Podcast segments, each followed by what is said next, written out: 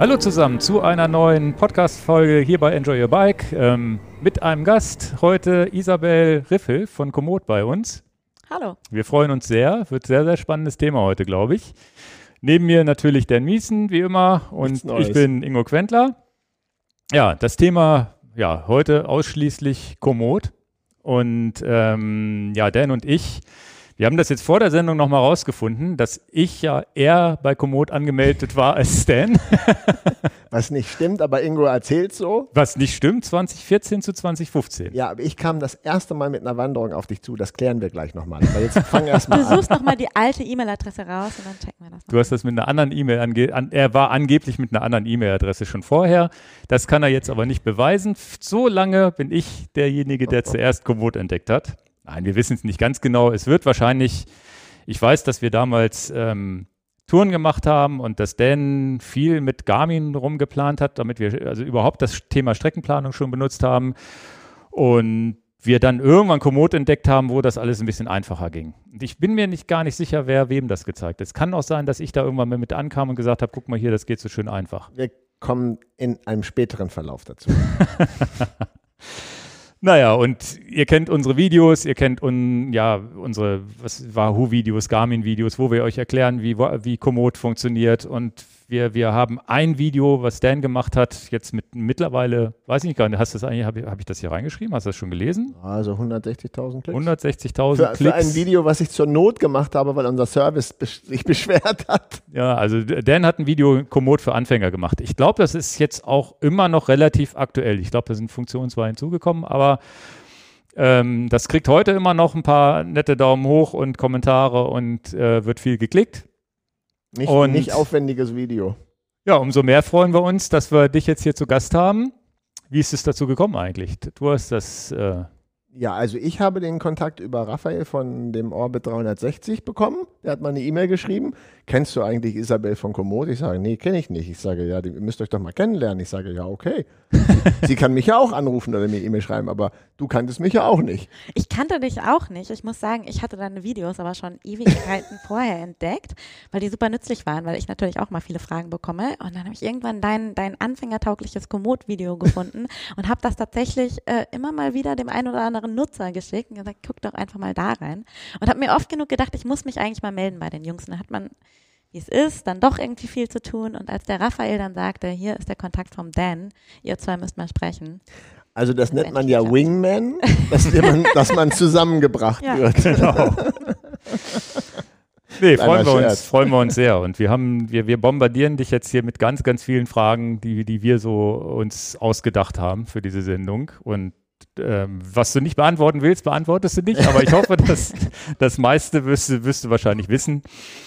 Und bevor wir überhaupt anfangen, was natürlich auch super interessant ist, wer sitzt jetzt hier bei uns? Ähm, jetzt wissen wir, du bist, bist ähm, arbeitest bei Komoot. Wir verraten noch nicht, als was deine, was, was du dort machst. Das, das frage ich dich nämlich jetzt, wie du einfach äh, ja, zu Komoot gekommen bist. Hast du dich da einfach beworben und was ist dein Job oder mit welchem Hintergrund bist du zu Komoot gegangen?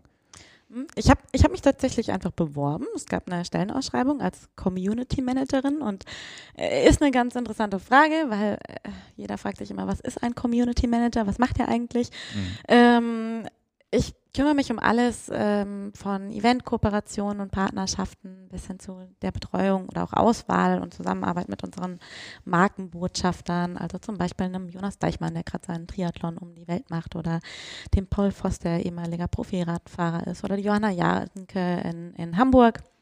Ähm, die unter anderem ähm, auch einen Podcast macht.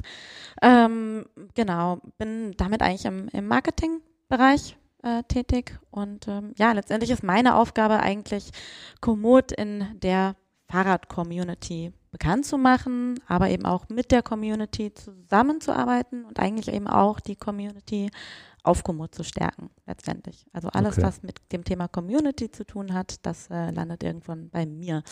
Ähm, wie bin ich da hingekommen? Ich fahre selber noch gar nicht ewig Fahrrad. Ich glaube, vor vier Jahren habe ich das erste Mal auf einem Rennrad gesessen Äh, aus dem gleichen Grund, den viele kennen, das Knie hat beim Laufen wehgetan. Okay. Ja. Und dann wird es irgendwann das Fahrrad. Und dann habe ich gemerkt, da fühle ich mich sowieso viel äh, wohler drauf. Ähm, und dann kam so eins zum, zum anderen. Ich äh, habe äh, vorher vom Laufen hatte ich immer so eine, so eine alte Sportuhr. Damals hatten die alle auch noch gar keine Karten, sondern meine konnte einfach nur schwarze Linien. Mhm. Ähm, dann habe ich mir immer aus irgendeiner App GPX-Files runtergeladen und habe die da drauf hochsynchronisiert. Und dann habe ich tatsächlich mit einer Socke diese Uhr an meinem Lenker gehabt und bin immer diese Dinger nachgefahren und habe mich ständig verfahren. ähm, bis dann irgendwann ein guter Freund von mir oder ein alter ähm, Kletterfreund von mir sagte, naja, kauf dir doch mal so ein Wahoo und lad dir Komoot runter. Und dann war ich hin und weg. Okay. Ähm, genau, und ähm, ja, habe dann paar Jahre mit dem, dem Radfahren ähm, verbracht und äh, selber auch immer ganz fleißig meine Touren auf Komoot geplant. Und dann gab es irgendwann diese Stellenausschreibung. Und ich war vorher schon im Marketingbereich tätig, habe vorher PR und Sportsmarketing gemacht, also auch alles an Medien zusammenarbeiten und Athletenkooperationen etc. Und irgendwie hatte ich das Gefühl, das spricht mich an und das passt doch gut und das fand Komoot genauso. Und ähm, jetzt bin ich seit November 2019 bei Komoot. Okay, cool. Und muss, wie muss man sich den Job vorstellen? Also das heißt, es geht ja hauptsächlich, wenn man jetzt das neumodische Wo- Wort Community nimmt, einfach um Menschen, die sich vernetzen wahrscheinlich, ne? Und mit euch als Tool oder als Plattform, bisschen Social Media mäßig ist es ja dann auch, sich einfach miteinander ver vernetzen. Hast du jetzt so einen, so einen Schreibtischjob und du bist natürlich auch direkt in die Pandemie reingerutscht, ne? Das heißt, du bist, hast angefangen und hast du deine Kollegen überhaupt kennengelernt? Wie ist das gelaufen? Genau, die Pandemie, die kam natürlich kurz nach Start und die hat den Job auch sehr verändert. Ähm, eigentlich, wenn man sich vorher das durchgelesen hat, was, was ich so mache, ähm, eigentlich bin ich jedes Wochenende auf irgendeinem Event, äh, bin dort natürlich vor Ort, Mhm. connecte mit den Leuten. Das hat im letzten Jahr sehr wenig ähm, stattgefunden. Wir haben da natürlich unglaublich schöne alternative Konzepte gefunden. Ich glaube, da steigen wir auch äh, später Mhm. noch ein bisschen rein ein. Hat den, den Joballtag aber natürlich doch sehr geändert. Meine, meine Kollegen konnte ich glücklicherweise vorher kennenlernen. Ähm, in einem Onboarding. Ähm, ich war dazu in, in Berlin und Amsterdam, weil wir zwar ein Head Office in Potsdam haben, weil aber die ganze Firma schon seit Jahren remote im Homeoffice arbeitet, also gar nicht Okay. erst seit Corona. Das heißt, das war für uns gar keine so große Umstellung. Krass. Das ja. kannten wir alle schon. Ähm, war aber deswegen eben bei meinem Chef in Amsterdam. Mittlerweile wohnt er gar nicht mehr da, sondern in Girona. Und äh, dann ein paar Tage in Berlin, weil dort einige Kollegen sitzen. Und hatte das Glück, dass im Januar auch noch eins unserer bekannten legendären Komoot-Gatherings stattgefunden hat, kurz vor der Pandemie. Wir treffen uns, weil wir uns sonst ja nur über Zoom sehen. Also Mitarbeiter Genau, Mhm. Mitarbeiter-Gatherings, die machen wir dreimal im Jahr normalerweise, wo dann wirklich das ganze Team zusammenkommt. Man sieht sich Tag für Tag über Zoom und das ist, das funktioniert zum Arbeiten natürlich gut, aber ähm, so der persönliche Austausch, das ist uns natürlich auch super wichtig und gemeinsam Sport machen und Abenteuer erleben und sich kennenlernen. Ähm, ja, deshalb haben wir normalerweise dreimal im Jahr eine Woche, wo wir zusammenkommen. Das ist immer irgendwo anders. Das ähm, war schon ähm, im Kleinsalzertal, das war schon in Marokko, das war schon in Italien irgendwo. Genau, das wird jetzt hoffentlich in Zukunft auch wieder stattfinden können. Die letzten eineinhalb Jahre leider nicht. Ähm, aber unser beruflicher Alltag jetzt mit Homeoffice und Zoom, das hat sich gar nicht so sehr verändert. Okay. Ist ja auch interessant für viele andere Firmen, die jetzt viel mehr Homeoffice-Mitarbeiter haben, dass die da natürlich auch aufpassen müssen, dass die nicht vereinsamen zu Hause. Total. Ich glaube, da waren wir natürlich vielen einfach einen Schritt voraus. Da mussten sich viele Firmen einfach erstmal damit beschäftigen, wie geht denn das jetzt eigentlich? Wie, wie kriegen wir unsere Server ähm, online? Wie kriegen wir unsere ganzen Tools für alle freigeschaltet? Wie stellen wir so viele ähm, Laptops verfügbar, dass die Leute von zu Hause arbeiten können? Ähm, erstmal so diese, diese Grundlagen aufzubauen, während wir da natürlich schon irgendwie länger uns mit beschäftigen, wie man auch ähm, in ja, einfach auch in einem persönlichen Austausch bleibt, obwohl man so weit voneinander wegarbeitet. Und da nutzen wir mehr digitale Tools einfach, ähm, machen regelmäßige, auch nicht nur Meetings, sondern auch wöchentliche, wir nennen die Donut Calls, wo man einfach vorher ähm, über so einen, naja, Zufallsmechanismus mit irgendeinem anderen Kollegen in der Firma zusammengewürfelt wird. ähm, dann kriegst du einfach montags eine Benachrichtigung. Hier, dein Donut diese Woche, das ist der Christoph. Und dann ähm, solltest du für diese Woche einfach für irgendwann einen halbstündigen Call einstellen mit Christoph, wo du gar nicht über die Arbeit redest, sondern einfach über Gott und die Welt, wie du es in der normalen Firma halt an der Kaffeemaschine hast. Aber einfach, dass das nicht verloren geht. Und das nennt man Donut Das Call. ist bei uns ein Donut. Das heißt so, weil in ähm, Slack, das ist eine, eine ein Chat-System Ja, sozusagen Für, für Business, ähm, kann man das einstellen. Dieses Donut, das erstellt diese random Kontakte. Ah. Ich finde das super. Und ähm, das heißt, euer Team sitzt auch wirklich verteilt in Deutschland. Du kommst, glaube ich, so aus dem Frankfurter Raum irgendwo und beziehungsweise wahrscheinlich noch nicht mal auf Deutschland ähm, äh, reduziert, oder? Genau, also seit, seit drei Jahren so. Ähm, es ist nicht auf Deutschland reduziert. Der einzige Anspruch ist, dass wir natürlich alle versuchen, in einer ähnlichen Zeitzone zu arbeiten. Wir einfach Kernarbeitszeiten haben zwischen ähm, 10 und 3. Mhm. Die müssen alle online sein, damit wir eben auch Meetings ähm, abhalten können. Und ansonsten ist man relativ frei, eben dort zu leben, wo man gerne leben möchte. Ähm, und das verteilt sich in erster Linie natürlich über ganz Europa wegen den Zeitzonen. Mhm. Ein paar kleine Ausreißer gibt's. ähm, wenn man jetzt wie ich natürlich eine ganz klare Zuständigkeit hat für einen Markt, also ich bin für den Dachraum, für die deutschsprachigen ähm, Länder zuständig, dann macht es natürlich Sinn, auch dort im Markt zu leben. Und gerade wenn man eben viel vor Ort auch zu Events muss, dann wäre es natürlich schwierig, wenn ich jedes Mal aus Tirona anreisen, äh, einreisen müsste. Ja, ja. Auch wenn, wenn das natürlich sehr schön ist dort. Dafür ist Frankreich auch, Fra äh, Frankfurt auch nicht die schlechteste Gegend, glaube ich, um mal eben schnell quer Mitte. durch Deutschland Mhm. hinzufahren. Ne? Wir in Hannover liegen auch nicht so doof. Also wir Ja. haben nur München als kleinen Ausreißer, wo man ein bisschen länger hinfährt, aber ansonsten kommst du auch äh, nach, nach Berlin, Hamburg, sonst wie innerhalb von ein paar Stunden hin. Ja. Also es wird, Hannover wird ja auch gerne mal unterschätzt, weil das ist tatsächlich infrastrukturell gar nicht Das so muss auch doof. so bleiben. Ja, das dürfen wir nicht erzählen. Das dürfen wir nicht erzählen. Die haben, die haben den Deister jetzt schon entdeckt, die Leute. Ja, das Aber reicht schon. Du bist explizit für, für Fahrrad zuständig. Gibt es jetzt noch einen Kollegen für Wandern oder ist äh, auch noch? Okay. Richtig. Das ähm, speziell aktuell erstmal in den ähm, deutschsprachigen Ländern, dass wir da einfach schon aufgeteilt waren von Anfang an zwischen Mountainbike, ähm, ich, die alles andere macht an, an Fahrrad und ähm, einer Kollegin, die den Wanderbereich übernimmt. Mhm. In den kleineren Märkten, jetzt Frankreich, Spanien, Italien, wo wir noch gar nicht so lange aktiv sind, da gab es erstmal einen Community Manager, der sich um alles kümmern muss. Mhm. Ähm, genau, wird aber auch nach und nach ausgebaut. Habe ich Okay. eben was falsch verstanden? Mountainbike ist noch, auch noch abgetrennt? Mhm. Okay. Weil es Also natürlich eine ganz andere Community ist. So dieses ganze Thema gerade Rennrad, äh, Gravel, das sind, äh, das überschneidet sich sehr viel. Mountainbike, das sind, gerade wenn es um Community Management geht, da muss man natürlich auch sehr connected sein und da irgendwie drinnen stecken. Mhm. Da macht das natürlich Sinn, ähm, jemand zu haben, der sich da explizit mit beschäftigt. Ja, du musst die Menschen kennen ne? und Genau. wissen, wie die ticken und, und äh, ja, weiß nicht, auch Spaß mit denen haben. Du musst ja Ausfahrten mit denen machen. Was hilft's dir, wenn du da so einen Downhill runterfahren willst und dir Das die wollte ich Beine brichst? sagen. Also ich stürze mein. Gravelrad zwar überall runter und gerne auch mal den Mountainbike Trail, aber das ist trotzdem noch mal was anderes. Ja. interessant, dass man dafür Mountainbike, ja, okay.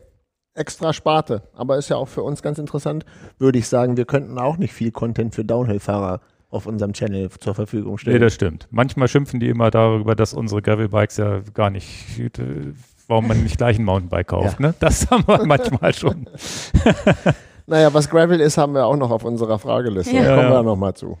Ähm, was natürlich auch interessant ist, ist die, für uns zumindest, ist die Gründungsgeschichte von Komoot. 2014 bin ich eingestiegen, da war Komoot wie alt? Vier Jahre. Vier Jahre. Ja. Und war schon brauchbar. Und war schon brauchbar, genau. 2010 fing es so an und ging dann immer weiter. 2014 war es doch schon recht brauchbar. Äh, Wir Ja. haben auch rausgefunden, du gehörst äh, schon zu den Nutzern, die einfach eine, eine Zahlenkombination in ihrer URL haben am Ende. Ähm, da weiß man dann immer schon, das äh, sind die Nutzer nach 2012. Vor 2012 konnten die Leute noch einen eigenen Namen auswählen. Und wenn Okay. man das sieht, dann weiß man mal, ah, okay, das war einer der aller, allerersten. Ja, cool. Ähm, genau, hat 2010 angefangen ähm, und ähm, ja, um in die Gründungsgeschichte einzusteigen. Also es gibt sechs Gründer, die Komoot zusammen gegründet haben. Ähm, sind tatsächlich drei Österreicher aus dem kleinen Walsertal die aber alle zum Studium oben in äh, Berlin waren. Zwei Brüder, der Markus und der Tobias und ihr Freund äh, der Jonas und die hatten so die Idee. Und dann kamen noch drei weitere Jungs dazu, ähm, der Jan, der Christoph und der Daniel. Und ähm, ja, die hatten diese Idee und das kam eigentlich aus einer komplett technischen Herausforderung. Ähm, die Idee war, also Tobias Maschinenbauer, ähm, genau, eigentlich war so die Frage, also Sportler aus dem kleinen Walsertal, die unglaublich gerne wandern und Radfahren gehen und gerne draußen sind, in der Region auch sehr zu empfehlen. Ähm, und es gab damals schon die ersten Fahrradnavis oder Navis und die konnten alle von A nach B die konnten aber nicht unbedingt schön von A nach B. Und die Challenge war tatsächlich einfach, schaffen wir es, ein Tool zu entwickeln, was dir erlaubt, eine schöne Route von A nach B zu planen, ob zum Wandern oder eben ähm, zum Fahrradfahren. Und damit hat das Ganze angefangen, genau. Und gegründet wurde in Potsdam, da saßen die Jungs damals oben zum Studium. War auch nicht verkehrt, weil es da in der Zeit gerade relativ viel Förderung gab und es ähm, leichter war, Investoren zu finden. Und ähm, der Hauptsitz, der ist auch immer noch dort, auch wenn wir mittlerweile über die ganze Welt verstreut sind. Aber so hatte Komoot seinen, seinen Anfang. 2010. Genau. Ja. Also ich hätte gedacht, es gibt schon länger. Echt? Ja. Nö, das hätte ich, ich habe es auch so. Ich, ich dachte, es war noch jung, als, als wir angefangen haben damit. Und tatsächlich war das ja einer der Gründe. Wir haben uns vorher mit Garmin und so weiter rumgequält und da Strecken geplant und auch im Deister geplant, aber da war ja der Vorteil, dass du dich auskanntest. Aber da, wo man sich nicht ausgekannt kannte, war immer das Problem, dass du ja rennradmäßig dann immer irgendwo nicht wusstest, kann ich da jetzt fahren, kann ich nicht fahren. Und ich glaube, das war 2014 schon so. Erstens dieser kleine blaue Punkt, den man so schön verschieben konnte und Komoot hat den Rest automatisch gemacht.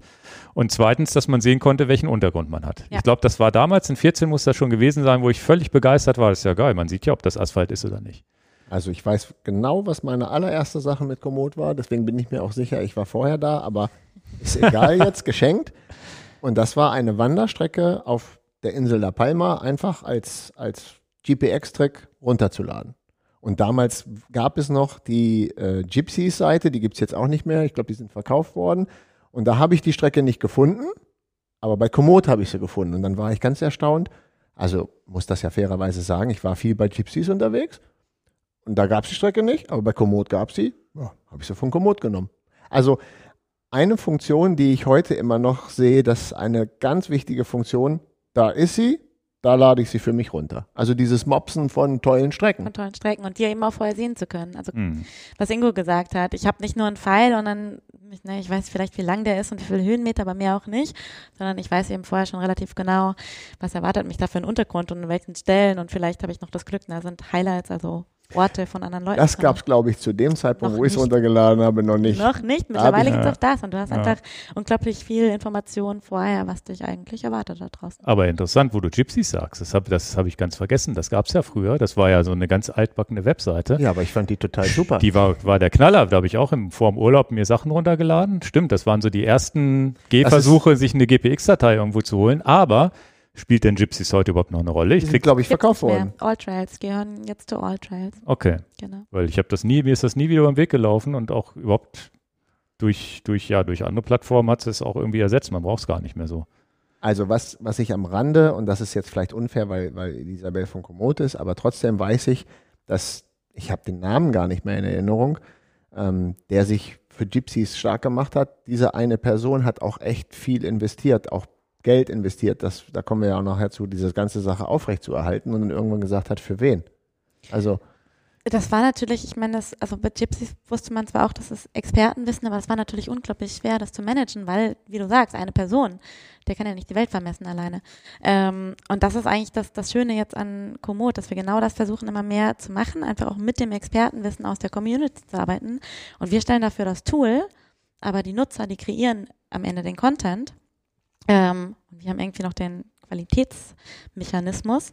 Ähm, aber wir müssen eben nicht die Welt vermessen und alle Touren erstellen, sondern dafür haben wir schlaue Algorithmen, äh, Algorithmen und schlaue Nutzer. Und dann ist das Ganze natürlich auch skalierbar. Hm. Na, wir waren jetzt hier bei dieser Uhrzeit 2010, Ja. 2011, 2012, da war das noch so. Hm. Ja. Und- Und jetzt macht man das halt ein bisschen einfacher und das ist ja Teil dieses Podcasts, dass man es sich auch wirklich einfach machen sollte. Und das äh, war jetzt nicht, dass die sechs Jungs gesagt haben, ich mache da jetzt mal das zum Hobby, wir machen das für uns selber, sondern es war von vornherein gesagt, das muss irgendwann sich rechnen. Ja, richtig. Okay. Ja. Und das hat auch geklappt. Wann, wann ist denn so dieser Break-Even gewesen, wo man gemerkt hat, okay, wir können davon leben? Weil, weil sechs Leute von einem Unternehmen erstmal, dass die es hinkriegen, davon leben zu können, ist ja schon nicht so einfach. Wenn so eine One-Man-Geschichte ist ja schon so, wo man sagt, naja, nach einem halben Jahr kriegt man vielleicht mal schon so ein paar Euro rein, wo es funktioniert. Also es kam tatsächlich leicht. Es gab nicht diesen einen großen Wendepunkt. Ähm, und es waren ja erstmal auch Studenten. Die haben das Mhm. relativ klein äh, sozusagen in der Garage angefangen mit, äh, naja, man kennt es wie Studenten leben, äh, relativ Mhm. geringen Kosten. Und äh, dieser Erfolg, der kam tatsächlich nach und nach schleichend. Da kann man schwer jetzt einen, einen konkreten Punkt definieren. Wenn man jetzt wirklich schaut, wo hatten wir das größte Wachstum, ja, dann ist das ganz klar das letzte Jahr erst. Mhm. Ja, ja, das ist, das kommt mir auch so vor, dass ihr jetzt durch die Pandemie und Self-Supported hat natürlich auch einen Boom ausgelöst, wo natürlich auf einmal solche Tools auf einmal Leute nutzen, von denen man es vielleicht sich vorher gar nicht gedacht hat, dass sie so ein Tool jemals nutzen werden. Ähm, ja, das, äh, wie, wie, wie, wie viele Mitarbeiter hattest du das jetzt schon gesagt vorhin und ich habe es jetzt vergessen? Sech, Nee, da waren wir noch nicht. Wir sind Okay. jetzt bei 80. 80 ähm, Mitarbeiter. Es, es, auch das ging schnell im letzten Jahr. Komoot wächst unglaublich, ähm, gerade jetzt äh, im letzten Jahr. Einmal, weil die Autobranche sowieso boomt, dann Ja. natürlich aber auch in Verbindung mit Corona. Und ich meine, ihr kennt selber, wie der Fahrradmarkt explodiert. Ähm, klar, das merken wir auch. Es werden immer mehr Nutzer. Es werden natürlich auch äh, immer mehr, naja, technische Feature, die wir weiterentwickeln wollen und Angebote, die wir schaffen wollen. Und dementsprechend wachsen wir natürlich auch als ähm, Team sehr stark, um dem Ganzen gerecht zu werden. Ich glaube, als ich eingestiegen bin Ende 2019, da waren wir 38. Jetzt sind wir bei 80. Also das geht schnell. Also 40 Ziemlich Leute viel. in zwei Jahren. das ist Ähm, echt viel. Das Ja. ist ordentlich viel, genau. Ähm, Wie sind denn die Nutzerzahlen dann in den letzten, also beantworte es nicht, wenn du es nicht möchtest, aber wie viele User sind dann in zwei, zwei Jahren dazugekommen? ähm, das kann ich euch sagen, weil die relativ ähm, gut auch einsehbar sind. Wir sind jetzt bei 20 Millionen. Wir haben gerade die 20 Millionen geknackt. Ähm, sind auch sehr stolz drauf. Der Großteil sitzt immer noch im, im deutschsprachigen Raum. Ja, umso krasser. Ich glaube, als ich angefangen habe, waren wir bei 8,5. Okay. Also auch das geht schnell. Aber Und, 20 ähm, Millionen im deutschsprachigen Raum ist ja, 20 Minu- Millionen international. Im deutschsprachigen sind es, glaube ich, um die 12. ja, ja, aber das ist ja auch schon aber ein mehr wie, die, mehr wie die Hälfte ist im deutschsprachigen Raum. Ja. Aber das ist ja für, für, für, für so ein Deutsch, also so, so eine Reichweite von 12 Millionen, die die App nutzen im deutschsprachigen Raum, Das ist ja schon eine. Hausnummer. Ja. Krass. Da hätte ich jetzt so gar nicht, gar nicht gedacht, dass das so in die Masse breit reingeht. Da Naja, können ja nicht nur Rennradfahrer sein. Nicht nur, obwohl davon gibt es ja auch immer mehr. ja, ja. Deutschland hat irgendwie 90 Millionen Einwohner. Wenn du das, ja, Österreicher nehmen wir jetzt auch noch mit und ein bisschen Schweizer, deutschsprachiger Raum verstehe ich, aber pff, ja gut, hätte hätte ich nicht gedacht. ja, ja. Und das, das, das eine Jahr Wachstum ist wahrscheinlich Corona-bedingt wahrscheinlich auch noch mal schneller gedacht, gedacht äh, ge gegangen als erwartet. Das ist denke ich, ne? schneller gegangen als gedacht. Wir sehen das jetzt trotzdem nicht so, dass wir glauben, dass das jetzt wieder abfällt. Einfach Mhm. äh, das Potenzial ist immer noch da. Der Markt ist immer noch nicht gesättigt und die Radbranche genauso wie generell Outdoor ist, ist am wachsen. Das Interesse ist da, da verschiebt sich vieles. Ähm, ich glaube nicht, dass das jetzt sehr plötzlich stagnieren wird oder wieder zurückgehen. Und das technische Verständnis ist ja mittlerweile Auch auch, da, das. dass Menschen sich mit Tracks und GPS X und halt eben nicht nur die Navi im Auto benutzen, sondern auch sagen, naja, ich klicke mir mal selber was. Ich glaube, das ist auch so ein, so ein Punkt, ja, alleine 160.000 Leute, die da ein Anfängervideo gesehen haben, das sind ja alles Leute, die jetzt erst damit anfangen, Nein. sowas zu lernen. Du Vielleicht, hast es ne? gerade gesagt, es ist ja das super basic, basic, basic, absolute Anfängervideo. Let's get started.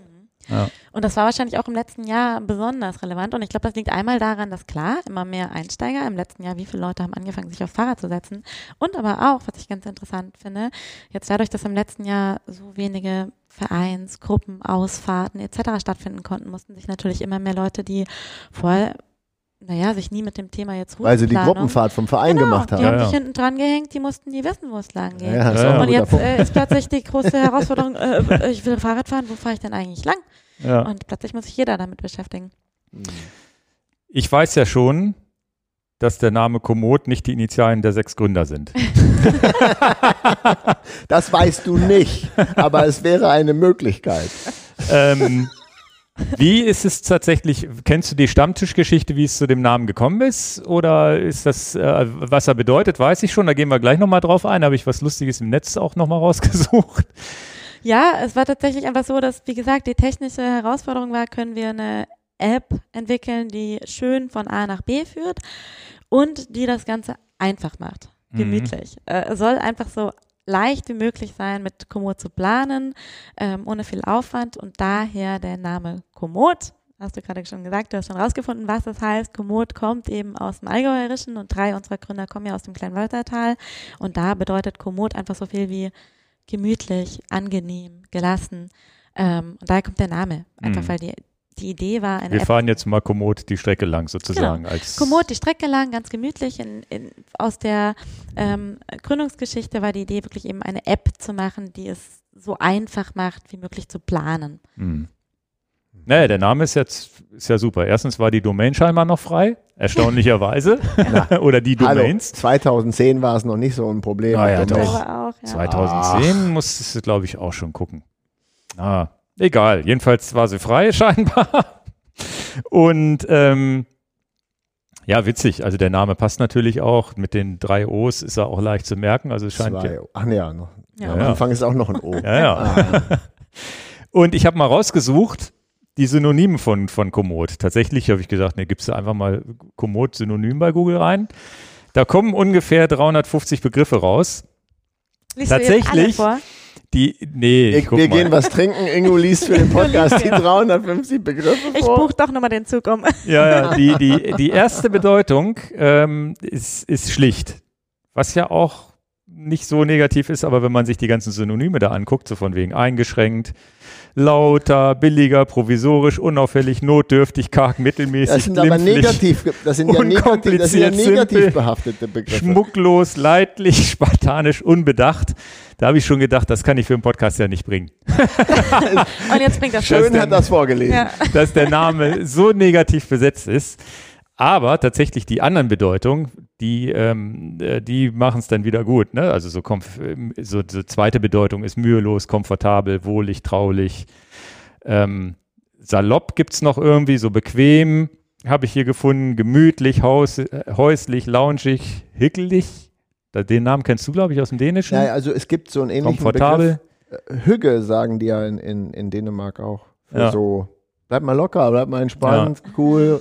Behaglich, gepflegt, kultiviert. Also da gibt's auch positiv besetzte Ja, Geschichten. Gast und aber wörtlich gibt's übrigens auch noch. Ansprechend, lieblich, gastfreundlich, liebenswert. Liebenswert. Also mehr positiver geht ja gar nicht. Einladend, rosig und so weiter. Fand ich zumindest mal witzig. Was haben wir denn noch ohne? Ach so, die, die, die neunte Bedeutung, ohne Anstrengung. Das ist, glaube ich, dann die äh, easy, mühelos, freihändig, babyleicht, kommod, schlicht, mühelos, geschmeidig, behaglich, kuschelig. Kuschelig.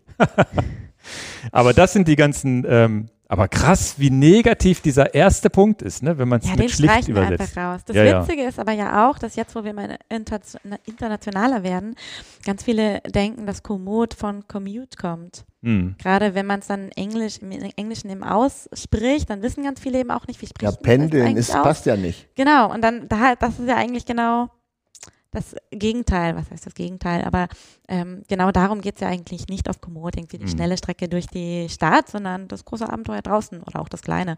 Ähm, genau, aber das ist, das ist da ein häufigeres Missverständnis. Naja, der Witz ist, dass ich mir bis vor ein paar Tagen überhaupt gar keine Gedanken gemacht habe, wo der Name herkam. Ich habe es einfach so hingenommen. Fand ich halt cool, passte Das irgendwie, schönes grünes, grünes, grünes Logo. Ich habe das einfach ganz entspannt, liebevoll, kuschelig, behaglich, babyleicht, freihändig, mühelos hingenommen, dass der Name so ist. Nein, aber ich fand, ich fand die Synonyme fand ich jetzt witzig irgendwie, die musste ich hier irgendwie mit einbauen. Insbesondere hier die spartanisch und äh, Aber für andere Märkte dann wahrscheinlich wirklich schwierig zu sprechen. Für die Franzosen, für die Engländer. Komoot. Komoot, Komoot, ab und zu, sie lernen was dazu. Ja, aber es ist ja einfach zu. Es ist einfach zu schreiben. Also auch der Name Quentler, irgendwann kriegen es die Amis auch hin. Quentler. also das ist ja, das ist ja tatsächlich, ich habe ja, ich habe ja nur einen Nachnamen, habe ich ja ein echtes Problem mit, dass ich dem jeden irgendwie buchstabieren muss.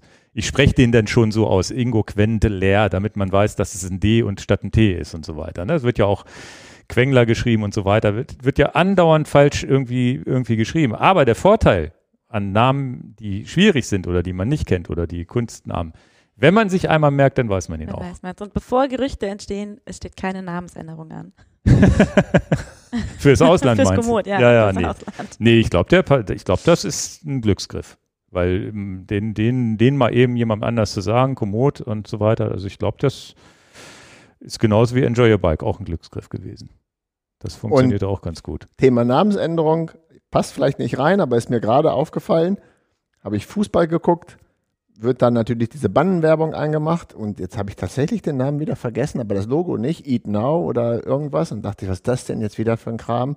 Ja, und irgendwann steht da mal Lieferando. Ja, ja, aber Lieferando funktioniert ja in einem anderen Land gar nicht. Hm. Also es ist ja völlig absurd in, in den Ja. Niederlanden oder in, in einem englischsprachigen Rahmen. Und dann passt jetzt vielleicht nicht rein, aber das ist natürlich bei einer Überlegung von einem Namen nicht gerade unwichtig. Da haben sie wahrscheinlich unwissend oder doch schon vorausschauend, dass das Ganze irgendwann mal international wird. Ja. Schon im Hintergrund. Naja, ihr müsst mich, jetzt bevor wir zum nächsten Thema rüberspringen, ihr müsst mich daran erinnern, dass die menschliche Slideshow funktioniert. Jetzt habe ich äh, eine Dreiviertelstunde, so lange sind wir noch nicht on air, das Bild nicht gewechselt. Ich muss hier ab und zu mal das Bild, äh, Bild wechseln. Für die, die nur zuhören, ist es eh wurscht. Aber die bei YouTube zugucken, wir haben jetzt hier im Hintergrund so ein paar schöne Bilder, die du mitgebracht hast von Komoot mit Leuten. Jetzt sitzt da gerade jemand, der vor so einer riesen Karte sitzt und seine Strecke plant. Das ist die Lael Wilcox, eine unserer Markenbotschafterinnen Ah ja, aus Alaska, die sehr viele ähm, Langdistanz-, Ultradistanz-Gravel-Rennen fährt. Ja, Ähm, das, genau, das Profil auf der. Karte sieht auch schon sehr, sehr spannend, Spannend aus, aus, ne? ne? Ja.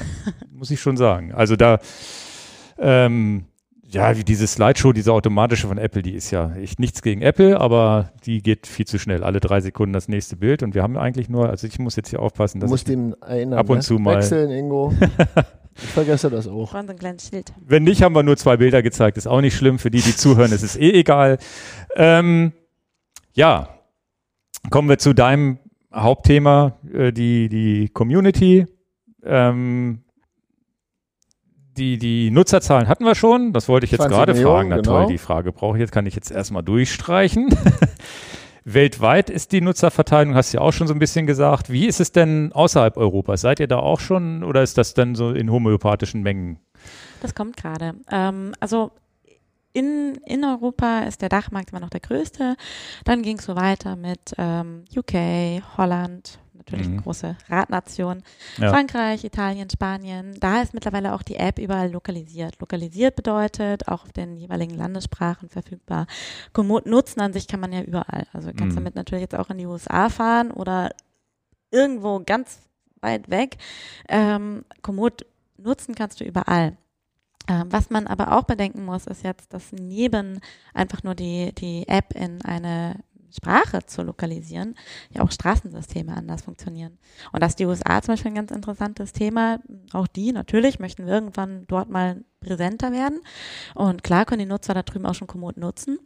Aber wenn man sich dann wieder überlegt, wie Komoot entstanden ist, und Komoot basiert eben auf schlauen Algorithmen ähm, und, naja, Kartenmaterialien, Straßen sind ja nicht überall gleich. Also wenn Mhm. du hier jetzt davon ausgehst, eine Bundesstraße, die hat immer Asphalt.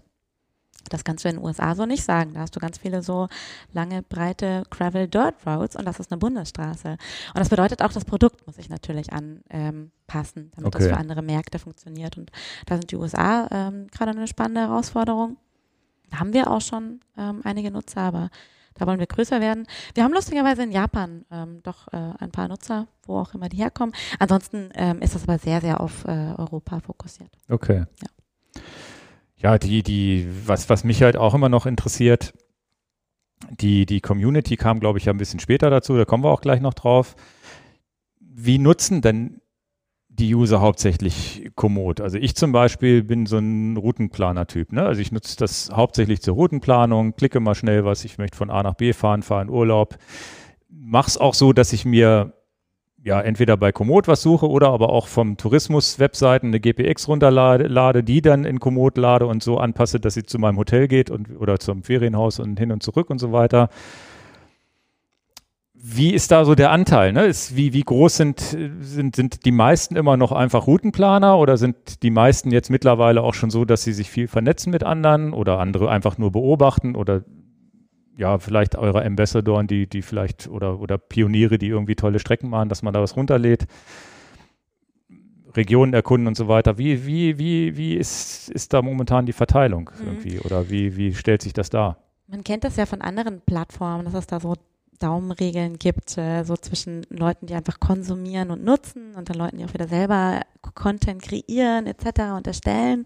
Das ist, ist bei uns ein bisschen ähnlich. Also wirklich ein großer Teil von Nutzern nutzen erstmal ganz einfach dieses Entdecken-Tool. Also wenn man auf die Komoot-Startseite geht, dann hat man die Möglichkeit, eben seine Sportart auszuwählen, ob das Wandern ist oder Radfahren, Rennradfahren, Mountainbiken, eine Region auszuwählen. Und dann bekommt man ähm, schon fertige Touren vorgeschlagen in der Region. Mhm. Ähm, die werden von, da sitzt jetzt niemand hinterm Bildschirm und klickt die alle zusammen aus dem Team.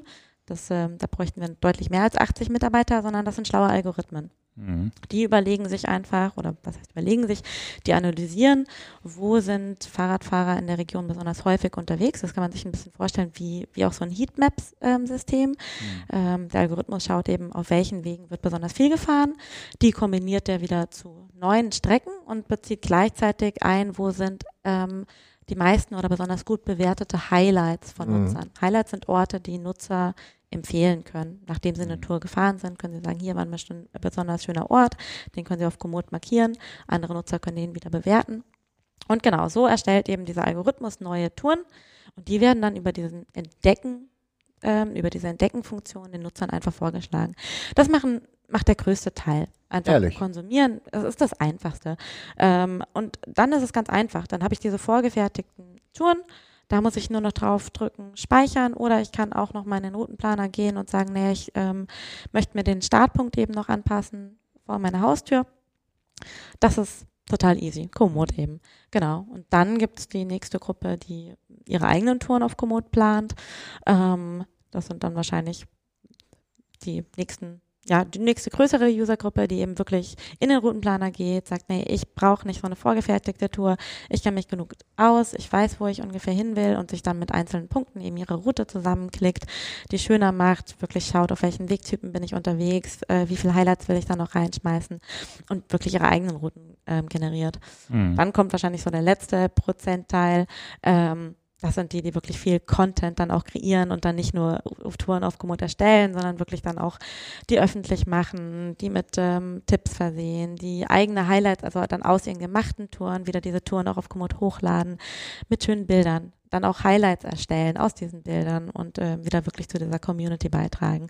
Ähm, das ist genau ähnlich, denke ich, wie bei anderen Plattformen, die von Content leben, dass man natürlich immer eine große Nutzergruppe hat, die einfach konsumieren und äh, Mhm. davon profitieren und äh, dann zum Glück aber auch einige sehr Engagierte, die ähm, sehr viel dann auch wieder zu den Inhalten beitragen.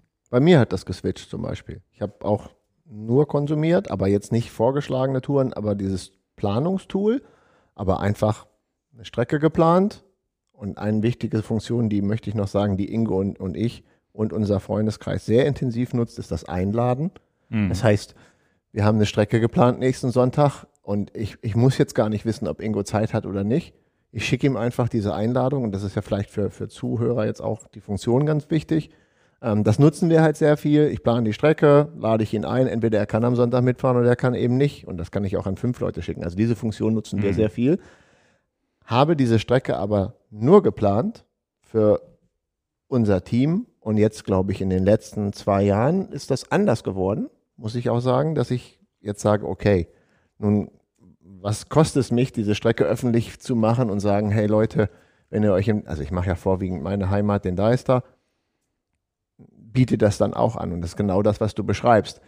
Angefangen habe ich auch nur mit stumpf, ja, ich bin egoistisch, ich nutze das Tool für mich selber, für uns. Mhm. Und jetzt so einen kleinen Sprung ähm, durch eine Kollektion das zur Verfügung zu stellen. Ja, kleiner Sprung ist gut, da kriegst du mal ganz schnell 1700 Follower, die Ja, du gar nicht weißt, woher die denn auf einmal kommen. Was ja auch okay ist. Also ich, ich, ich stelle sie ja öffentlich hin. Ja, und da merkt man, wie groß das Interesse ist. Ich glaube, das ist auch im letzten Jahr unglaublich gewachsen. Also auch mit Corona natürlich, weil A, der Markt total boomt, immer mehr Leute gehen Radfahren und dann B, auch einfach immer mehr sich mit dem Thema Routenplan beschäftigen und ähm, nicht mehr nur ihrem Vordermann hinterherfahren. Und da ist natürlich das Interesse daran auch groß. Also auch wir haben ähm, Clubs in der Region, die angefangen haben, damit auf Komoot Kollektionen zu erstellen. Und mittlerweile weiß jeder, wenn er rund um Frankfurt irgendwo Radfahren geht, und er kennt sich nicht aus oder weiß nicht wohin oder er ist zu faul zum Planen, dann sucht er auch nicht mehr nur über Komoot, über den Entdecken-Feed eine Route, sondern dann weiß er, ne, ich gehe aufs Profil von den Gelato Riding Club Jungs und ähm, ziehe mir da eine Strecke, weil die sind immer gut. Mhm. Und ähm, ja, das ist davon, davon lebt diese Community eben auch, dass man diesen Austausch von, von Experten hat. Ja, ja. Und das ist ja auch genau deine Jobbeschreibung. Genau. Lustig. Die, die, ähm, die Sportarten. Welche, welche Sportarten sind denn die wichtigsten? Radfahren, vielleicht trennen zwischen Gravel und Mountainbike oder ähnliches noch. Oder, äh, Rennrad, Gravel, Mountainbike und so. Natürlich verschiedene Arten von Radfahren. Und äh, Wandern, Radfahren natürlich, auch das Otto-Normal-Radfahren vielleicht noch dazu, vielleicht auch mit dem E-Bike an der Donau lang, langfahren, das gehört wahrscheinlich auch alles mit dazu. Ähm, sind das die Sportarten, die es gibt oder gibt es da auch noch Leute, die irgendwas anderes da crazy-mäßiges machen? Also erstmal verteilt es sich schon noch mh, ja sehr gleichmäßig zwischen jetzt einfach wirklich Rad, alles was Rad umfasst und Wandern. Ähm, Das sind Zählt die da das das sind die Laufen? Hauptgruppen. Ne? das sind die Hauptgruppen. Zählt da das Laufen mit dazu, das Joggen und so Ja. und Trailrunning und Genau, sowas? das, das verteilt sich relativ gleichmäßig. Ja. Dann gibt es natürlich im Radfahren, wenn man jetzt das Radfahren betrachtet und wir haben jetzt über Community gesprochen und dann geht es immer um Gravel und Rennradfahren und das Mountainbiken etc. Ähm, das sind natürlich für uns einfach kommunikativ etc. wichtige ähm, Communities. Wenn man sich jetzt diesen ganzen Leisure-Bereich anschaut, der ist natürlich riesig. Auch das ist eine unglaublich große Konsumentengruppe. Das ist aber natürlich einfach eine Gruppe, die hat weniger den Anspruch, vielleicht sich zu vernetzen, was jetzt Community angeht. Und die hat ähm, zum Großteil vielleicht auch weniger Ansprüche jetzt an das Tool. Hm. Für so einen Leisure Cyclist, der einfach eine Runde an der Lahn lang, langfahren möchte, für den funktioniert Komoot schon unglaublich gut. Hm. Ähm, genau. Das heißt für uns so wirklich jetzt die, die Core-Gruppen, mit denen wir uns viel beschäftigen, das sind natürlich einfach Gruppen, die für uns auch in eine Richtung gehen, wo wir sagen, okay, da ist äh, viel Potenzial da, ob das jetzt Bikepacking ist und Gravel etc. Ähm, also wir brauchen vielleicht Spezialfunktionen. Genau, die brauchen, brauchen speziellere Feature als jetzt wirklich der Leisure Cyclist, der einfach seine Runde in der Lahn fahren möchte. Hm. Ähm, gibt es noch andere Gruppen? Ja. Ähm, es gibt natürlich die, die verrücktesten Nutzungsformen von Komoot und äh, wir bekommen auch immer wieder Anfragen von zum Beispiel ähm, Menschen, die mit dem Pferd unterwegs sind und äh, ihre Routen mit Komoot irgendwie über den Wandermodus planen und dann mal anfragen, wann wir denn endlich den Pferde Modus launchen. Ähm, da sind auch wir immer wieder überrascht, aber die gibt es und Okay. ähm, das sind immer ganz, ganz lustige Geschichten. Ach, die machen dann eben einfach Wandern. Die So Die wie haben, ihr, die haben ihr Ja. Handy auf dem Sattel Ja. montiert. Ich weiß nicht, ob die so eine Halterung auch haben, Sattelhalterung. Ja, die haben so eine Wahoo-Halterung wahrscheinlich am Ohr hier irgendwo vom Pferd. Wie viel hat, der, hat, hat das Pferd dann noch ein Wattmesser? Ja, ja, wahrscheinlich. Ja, wahrscheinlich hat das Pferd Pferdestärken, das- Kilo. und, und das Pferd hat auch noch Kopfhörer. Wo ist denn jetzt rechts, jetzt links? Ja, modernes Reiten. Also theoretisch könnte man es machen. Könnte Also, man alles, was Wege Wir, hat. wir lachen ja. jetzt, aber theoretisch könnte man ja den Unterpunkt implementieren. Das sind spezielle Reiterwege, wo keine Mountainbiker unterwegs sind. Das könnte man. Geht dann für uns einfach zu weit von unserer Kernausrichtung und sozusagen Marke irgendwie weg. Wir es wirklich Ja, aber. Pferdebesitzer haben Geld normalerweise. Stimmt. Vielleicht ein Argument. Wir reden nochmal drüber. Nee, Quatsch. Ähm, es kommen aber auch immer wieder mal Anfragen, da geht es dann mehr um das Thema zum Beispiel Wassersport. Und das ist natürlich was ganz anderes. Da, da geht es dann auch, und da steigen wir später, glaube ich, nochmal genauer drauf ein, dann auch um das Thema Kartenmaterial. Wie Mhm. funktioniert denn Komoot? Und bei Wassersport, klar gibt es auch irgendwie Wasserwege. Aber äh, dann doch irgendwie anders. Und das wäre natürlich auch einfach technisch eine, eine ganz andere äh, Lösung. Ja, stimmt. Wa- Was, also jetzt würde mich ja Open Water Swimming interessieren, aber ähm, sowas ist nicht angedacht, oder? Nee, genau. Einfach technisch, also einfach von der Zielausrichtung ähm, Ausrichtung zu weit weg und dann auch einfach technisch eine ganz, ganz andere Geschichte. Das ähm, würde doch. Da Wär- kann man doch ein einfach von einem Projekt. Ufer zum anderen einen geraden Strich ziehen. Ne? nee, da glaube ich, geht es einfach um Tipps.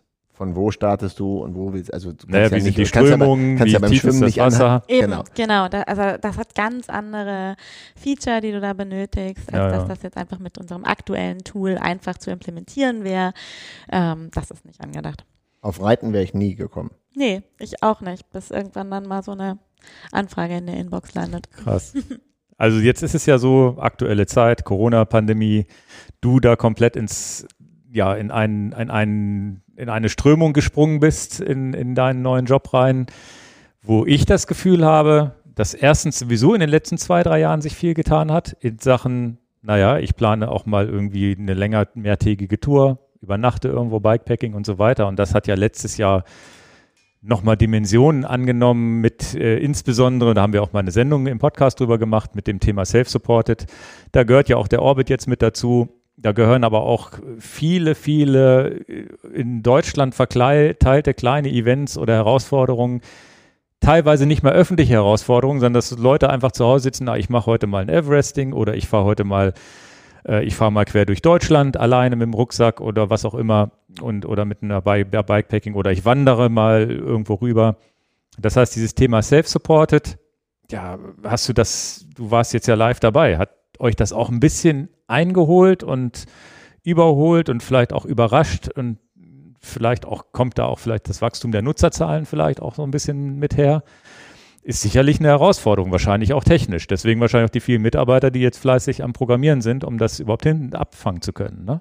Mhm. Serverkapazitäten muss man ja auch bereitstellen für die vielen Leute, die zugreifen auf, genau. auf den Dienst. Ja, also das ist auf jeden Fall im letzten Jahr schneller gewachsen, als wir wahrscheinlich vorher erwartet hätten. Mit der ja. Pandemie hat keiner gerechnet und was das für Auswirkungen hat.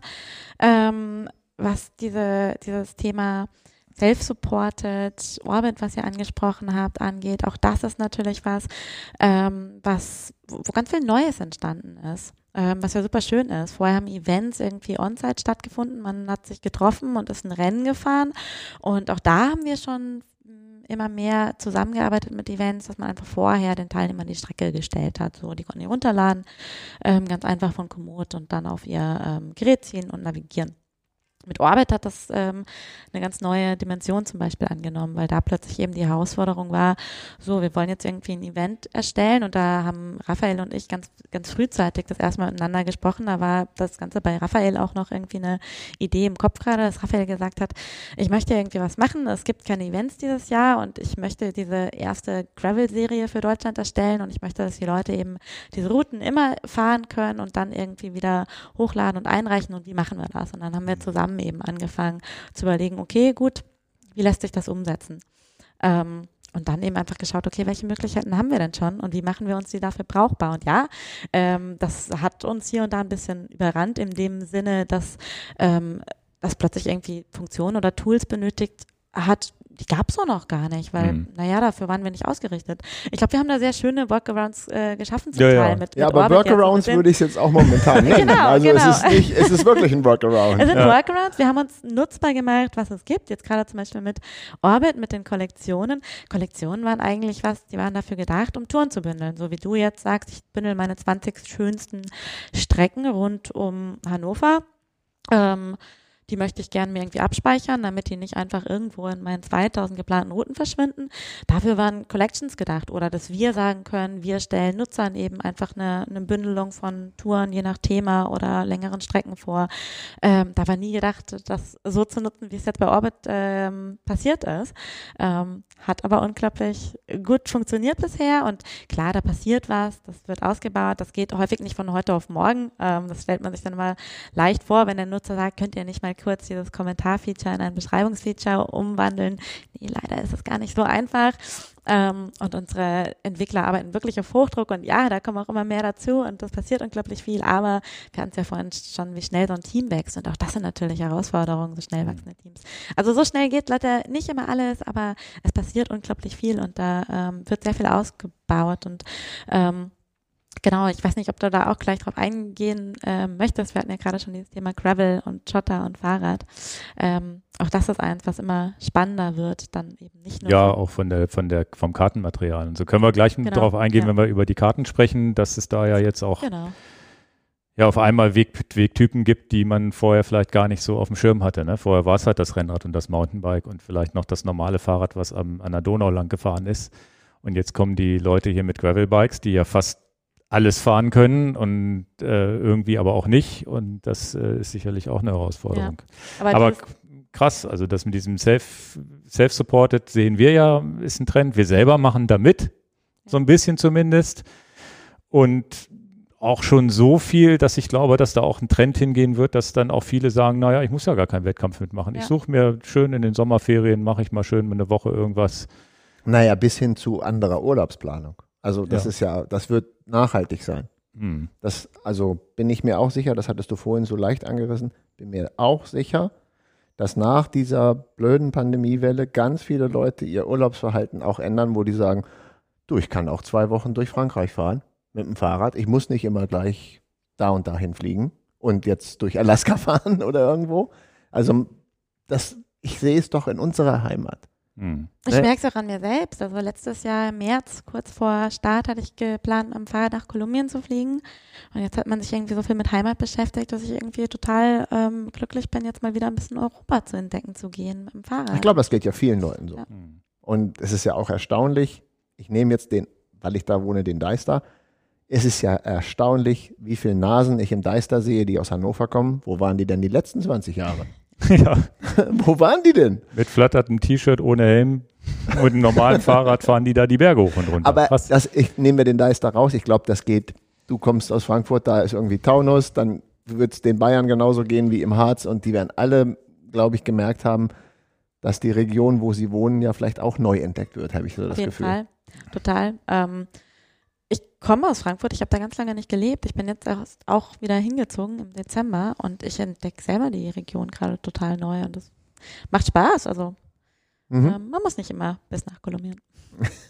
Ja, aber dieser Boom, der hat euch natürlich technisch dahingehend wahrscheinlich überrascht, dass ihr jetzt auf einmal, na gut, die Fahrt einreichen, da, ich glaube, das Video hast du so, sogar gemacht, weil Ja. für, für Raphael, ja, wie, wie benenne hat ich ein jetzt Video mal, gemacht? Ja, ja, wie benenne ich jetzt meine? Tour, damit die dann in die Wertung reinkommt und man muss Orbit 360 als Freund hinzufügen, damit er die überhaupt sieht und solche Sachen. Ist natürlich, Ja. ich finde es ja eigentlich ganz hochsympathisch, dass das jetzt so auf diesem Weg geht.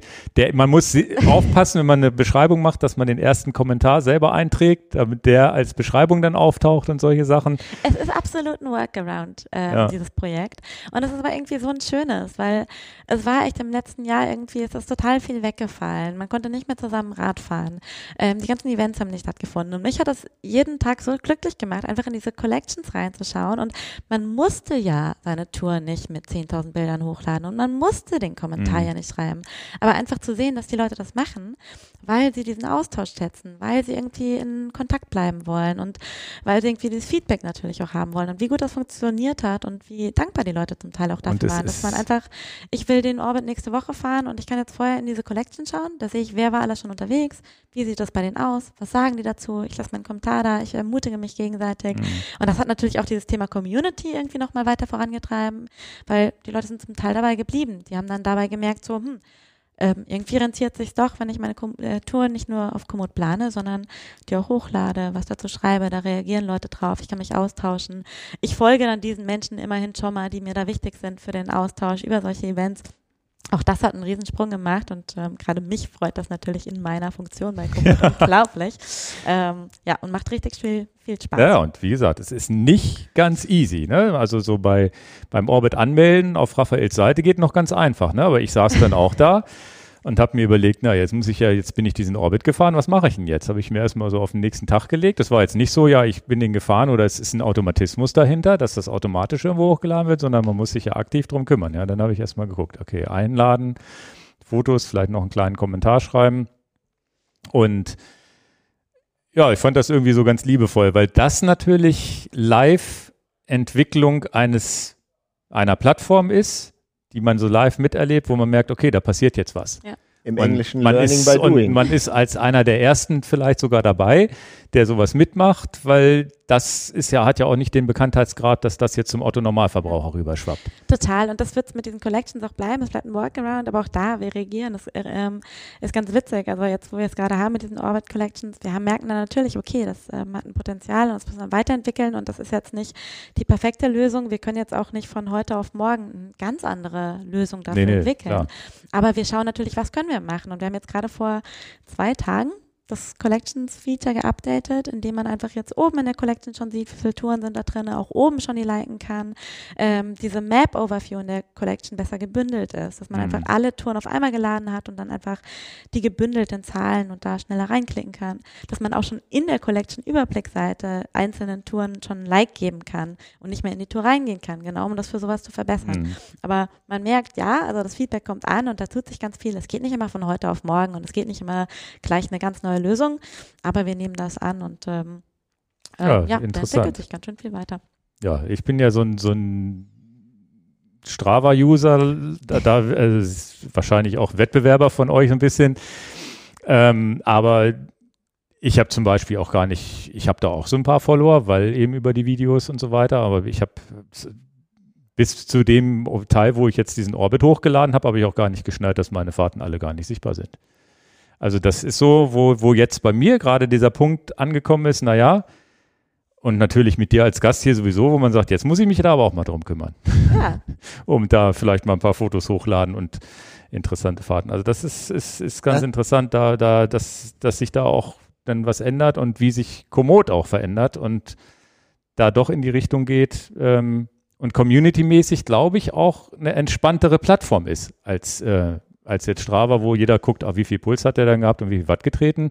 Das interessiert ja, glaube ich, bei Komoot sieht man, glaube ich, nicht mal eine Wattzahl, wenn ich mich richtig erinnere. Ne? Herzfrequenz, Watt, siehst du nicht. Klar, Ja. den Schnitt, den siehst du. Ja. Ähm, jetzt auch nicht aufgedröselt in Kilometer, sondern einfach den Gesamtschnitt.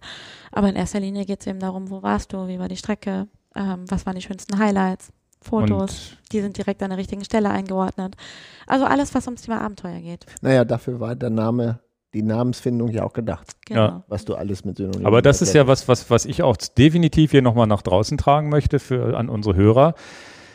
Ich weiß, dass viele unserer Hörer oder Zuschauer auch Anfänger sind, die einfach eben nicht diesen sportiven Gedanken haben. Ich weiß ja auch, was sie für Räder hier abholen. Die kaufen, kaufen ein Rad, wo sie sagen, da muss definitiv eine Tasche dran und es muss nicht das leichteste sein und es muss auch kein Wattmesser dran. Ach, die mir. bedienst du?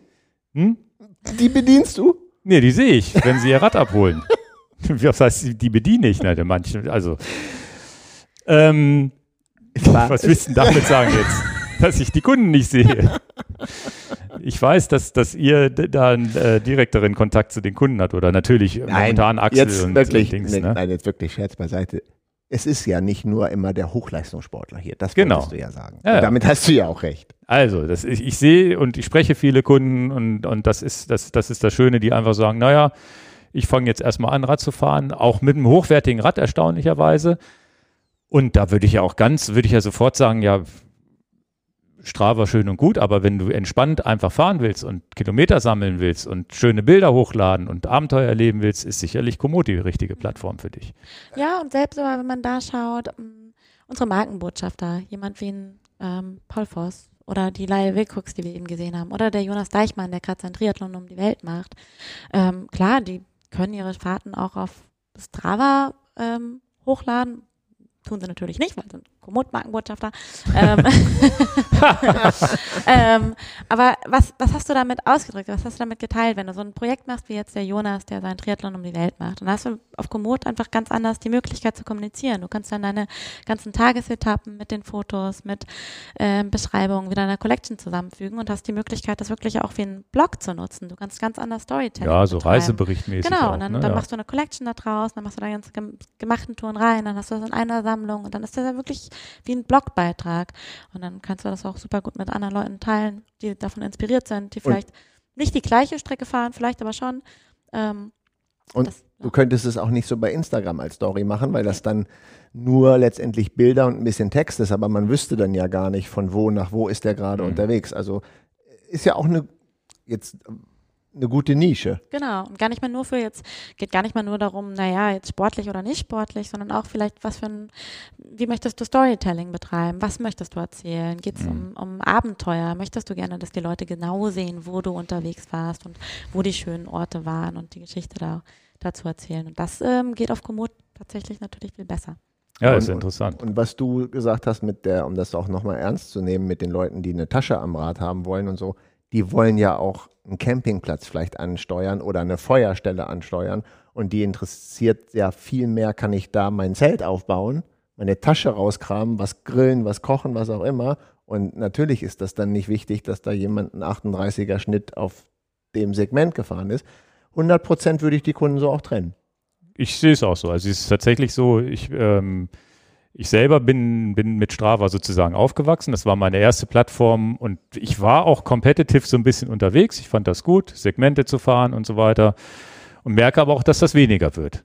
Jetzt, Na, du wirst älter. ich werde älter, na, es ist äh, gar nicht ich mal nur auch das. und so alt bin ich nicht. Oh nein, nein, nein. Das war so gar nicht gemeint. Also ich fahre auch gerne mal schnell, aber es ist nicht mehr so dieser Hauptanker und, und messen kann man sich sowieso nicht mehr. Und Strava hat ja auch einen entscheidenden Nachteil, die darf in die Ranglisten, die sind jetzt auch alle mal besetzt, da ist überall mal schon ein Profi lang gefahren, hast du eh keine Chance mehr. Ne? Und es ist auch, jetzt irgendwann verliert man auch dieses, dieses Heißsport, irgendwie diesen Heißsporn, das Interesse vielleicht, keine Ahnung, und der eine mehr, der andere weniger. nutze das aber natürlich trotzdem. Die, die Plattform wieder umgekehrt, einfach nur da auch hochladen, Bilder hochladen, mache ich ja trotzdem da. Funktioniert ja auch. Und ich glaube auch, dass das, das definitiv die Plattform, ja, ich glaube, viele ist es eine Entscheidung, ja, lieber da, lieber da. Ich glaube aber auch, dass es gar nicht blöd ist, bei beiden zu sein. Also ich wäre jetzt, ich wäre jetzt so ein Typ, ich würde Strava auch nicht aufgeben wollen. Aber ich werde definitiv, nachdem ich jetzt gesehen habe, dass ich da irgendwie, dass das ja erstens jetzt auch mitbekomme durch diesen Orbit, wie schön das ist zu gucken, was andere machen und auch, dass man da auch sagen kann, ich habe da vielleicht einen anderen Freundeskreis. Da bin ich jetzt connected mit sechs oder sieben Leuten, denen ich folge. Also weniger als bei Strava, weil das sind wirklich die Leute, mit denen ich gemeinsam Fahrten mache, die mich gegen, wo wir uns gegenseitig zu also und, und einladen auch, und ne? gegenseitig einladen. Ne? Und wo ich sage, das ist ja auch vielleicht nochmal was ganz anderes, wo ich sage, das interessiert mich auch wirklich. Und da gehe ich auch mal mit Muße ran am Wochenende, gucke, was die vielleicht gemacht haben. Wenn die es denn so nutzen überhaupt. Ne? Die machen ja nicht alle Freunde. So, und bei denen ist es ja sowieso schon so. Wir sind ja sowieso schon connected und laden uns gegenseitig zu Strecken ein. Und das, das ist schon was, wo ich denke, dass da jetzt auch was, das ist, meine ich auch vorhin damit, wo ich gesagt habe, in den letzten zwei, drei Jahren ist ja viel passiert äh, bei Komoot, dass das ja was für euch ja ein bisschen Neuland war. Jetzt habt ihr euch da schon so ein bisschen etabliert in dem Bereich und werdet sicherlich diese Funktionen noch äh, erweitern und, und und, und, und ausbauen technisch und vielleicht auch der nächste Orbit wird vielleicht schon einfacher, seine Fahrt hochzuladen, wer weiß. Finde ich, finde ich hochinteressant und glaube ich auch, ja, ein schöner Ansatz, dass da nochmal einfach nochmal eine Plattform, eine neue Plattform kommt, eine entspanntere. Wasser trinken, genau. Wir haben hier irgendwie 35, gefühlte, fünf, wir haben gefühlte 35 Grad hier im Studio. Bisschen warm hier drin, ne? Gut, dass du noch was mit hast. Sonst müssen wir tatsächlich, wir machen manchmal heimlich eine Pause. Das kriegt keiner. Ich habe hier auch noch eine. Sehr Aber gut. Dan hat auch schon nicht hab, mehr so viel. Ich habe noch, ja. ich habe noch, ja. das, das, das, wird mich noch durch, das wird mich noch retten hier. Ja, wir haben hier, im, wir machen auch manchmal heim, heimlich eine Pinkelpause. Wir immer, wir weiß gar nicht, ob die Leute das mitkriegen. Das, wir versuchen es immer mit so einem, wir, wir schneiden ja gar nicht unseren Podcast. Also so gut wie nie, es sei denn, einer schreibt irgendwie, wenn man denn in der Kamera sieht, irgendwas ganz groß aufschreiben und so heimlich hinzuschieben, dann weiß man, dann also kann man mal, kann man mal gucken, ob in den nächsten zwei Minuten Cut passiert. ob sich die Dings. Oder ob der jetzt noch nachträglich reingeschnitten ja, ja. wird. Nein, nein, nein, wir schneiden hier nichts. Also. Die rein und rausschneiden nicht. Wenn, dann ist es ein Cut und dann cutte ich natürlich, also es wäre schon für die Zuhörer, insbesondere die bei, bei, bei die den Podcast hören, schon ein bisschen doof, drei Minuten nichts zu hören. Mhm. für die, die zugucken, ist es vielleicht gar nicht blöd, ne, zu gucken, ja, was macht der denn? Jetzt ist der eine gerade auf dem Klo, jetzt der andere vielleicht gerade auf dem Klo. Also so viel dazu. Das ist ja das Schöne hier an unserem Podcast. Wir machen ja auch Learning by Doing, also ähnlich wie ihr jetzt mit, mit Usern über, ja, mit, mit, äh, mit der Community, wo auf einmal viel passiert, machen wir es ja auch einfach immer so, wie es Ja, aber es passiert. ist eben so nicht geplant gewesen. Mit ja. den, sowas wie ein Orbit. Und dann kann man ja verstehen, das muss man irgendwie vielleicht mal integrieren mit einer cleveren Idee. Aber machen. Das Wichtigste, und das ist ja, ich bin ja nun auch Unternehmer und denke so, du denkst ja auch unternehmerisch, Ach. machen. Ja. Also zu sagen, naja, wir haben jetzt dieses, wir haben jetzt diesen Orbit, wir haben eine total coole Idee, wie kriegen wir das hin? Eben, und das ist halt auch, was ja schön daran ist, dass wir hier im Markt sitzen, dass wir nah dran sind an den Leuten, dass wir so das haben wie ein Community Manager, ähm, dass wir mit den Leuten auch zusammenarbeiten können. Dass wir eben nicht sagen, ja. Hm, das ist unsere Lösung, das geht jetzt nicht, sondern dass wir eben einfach wirklich mit den Leuten ja, arbeiten erstmal können. überhaupt erstmal erreichbar sein als genau. Plattform, ist ja schon mal nicht genau. doof. Deswegen bin ich heute hier. ähm, apropos erreichbar der Plattform wenn eure User, Am Ambassadoren und so weiter, die helfen euch ja, die Plattform auch zu verbessern. Ähm, hört ihr da auf eure User? Wo, wie, wie funktioniert das, wenn jetzt jemand da, da, da kommt und sagt, ja, ich hätte gerne diese Funktion, ich hätte gerne die M-Taste zurück. Das hat, glaube ich, funktioniert, die als die M. Die gibt's doch noch. Die war aber mal, war die war aber mal drei weg. Wochen weg. Also mein, mein Anfängervideo war live, dann gab es irgendwie 40.000 Klicks oder so mit dieser M-Taste. Und dann gab es mal für 20.000 Klicks keine M-Taste. Und was schreibt der denn da? Was macht der denn da im Video? M-Taste funktioniert überhaupt nicht. Die war ah. wirklich mal, die hatte ein Kartenupdate oder irgendwas in das zwei oder drei das Wochen. Das weißt du gar nicht, hä? Hast du das mitbekommen? Ja, das war, war, war das letztes, letztes Jahr? Jahr? muss das ja, gewesen ja. sein. Das war letztes Jahr. Aber Jetzt wissen die Hörer gar nicht, was eine M-Taste ist. Was ist die M-Taste? Oh Gott, Nein, stimmt. Jetzt reden wir die ganze Zeit um die M-Taste. Die M-Taste blendet die Route aus. Ja, wie Ja, aber die easy, ne? M-Taste. Alle, die ist, wir haben jetzt sicherlich einige, die das Video von Dan noch nicht gesehen haben. Wir können Und- jetzt Dans Video gucken. Ja, äh, das mit der M-Taste haben wir nicht. Ich glaube, der Tipp kam von irgendeinem User an dich auch. Ne? Du hast es auch nicht Der gewusst, kam oder? von Johanna, glaube ich. Kann sein. Ja, ich kannte den schon ziemlich lange. Weil das war, ist ja immer so, du planst deine Route, hast vorher noch den Straßennamen und irgendwas gesehen, was du sehen wolltest und dann war da dieser blaue Strich. Genau. Die M-Taste macht den blauen Strich weg, um zu gucken, ja, auf welcher Strecke bin ich. Ist es eine Bundesstraße, eine weiße, eine gelbe, was auch Ja, immer. was aber noch cooler ist, ist, wenn du vorher die Kartenansicht wechselst in Satellitenansicht und dann die M-Taste drückst, dann siehst du ja wirklich, was drunter ist. Stimmt, das kommt noch dazu, ja. Naja, also diese M-Taste ist wichtig und die nutze ich jetzt auch immer, wo ich sage, jetzt drücke ich mal schnell die Strecke wieder weg, weil ich einfach vergessen habe, war das jetzt die richtige Straße oder nicht. ich bin Und ja schon ein Jahr vor dir zu Komoot gekommen und habe gesagt, Ja, das, Ihr, Das also jetzt erzähle ich, jetzt erzähl ich die Geschichte, wie sie wirklich sein muss. Mein Nachname ist Miesen und man musste diese Taste mit irgendeinem Buchstaben belegen. Ja, ja. Und dann hat Komoot gesagt, na gut, dann opfern wir die Buchstaben M für die Miesen-Taste. Damit das jetzt hier mal klar ist, was das für eine Taste ist. Ja, das ja. ist die Miesen-Taste. ja, So, jetzt haben wir es geklärt, jetzt können wir weitermachen. Sehr gut. Jetzt, Ja, ja. jetzt gehen alle Leute den Podcast stoppen, planen irgendwas auf Komoot und Dann drücken drück M, M, M, M. Und dann geht's bestimmt heute nicht. Oh genau. Ja, ja, das ist, das, das ist das wieder das Beste, wenn es dann wieder nicht geht. Ne? Aber, das, äh, aber solche, solche Funktionen, die angefragt werden, ich glaube, ihr mit, mit 20.000 Usern wird natürlich auch viel eingesendet. Da muss man 20 wahrscheinlich. Millionen. 20 Millionen. Was habe ich gesagt? 20.000. Ja, ja, ach so.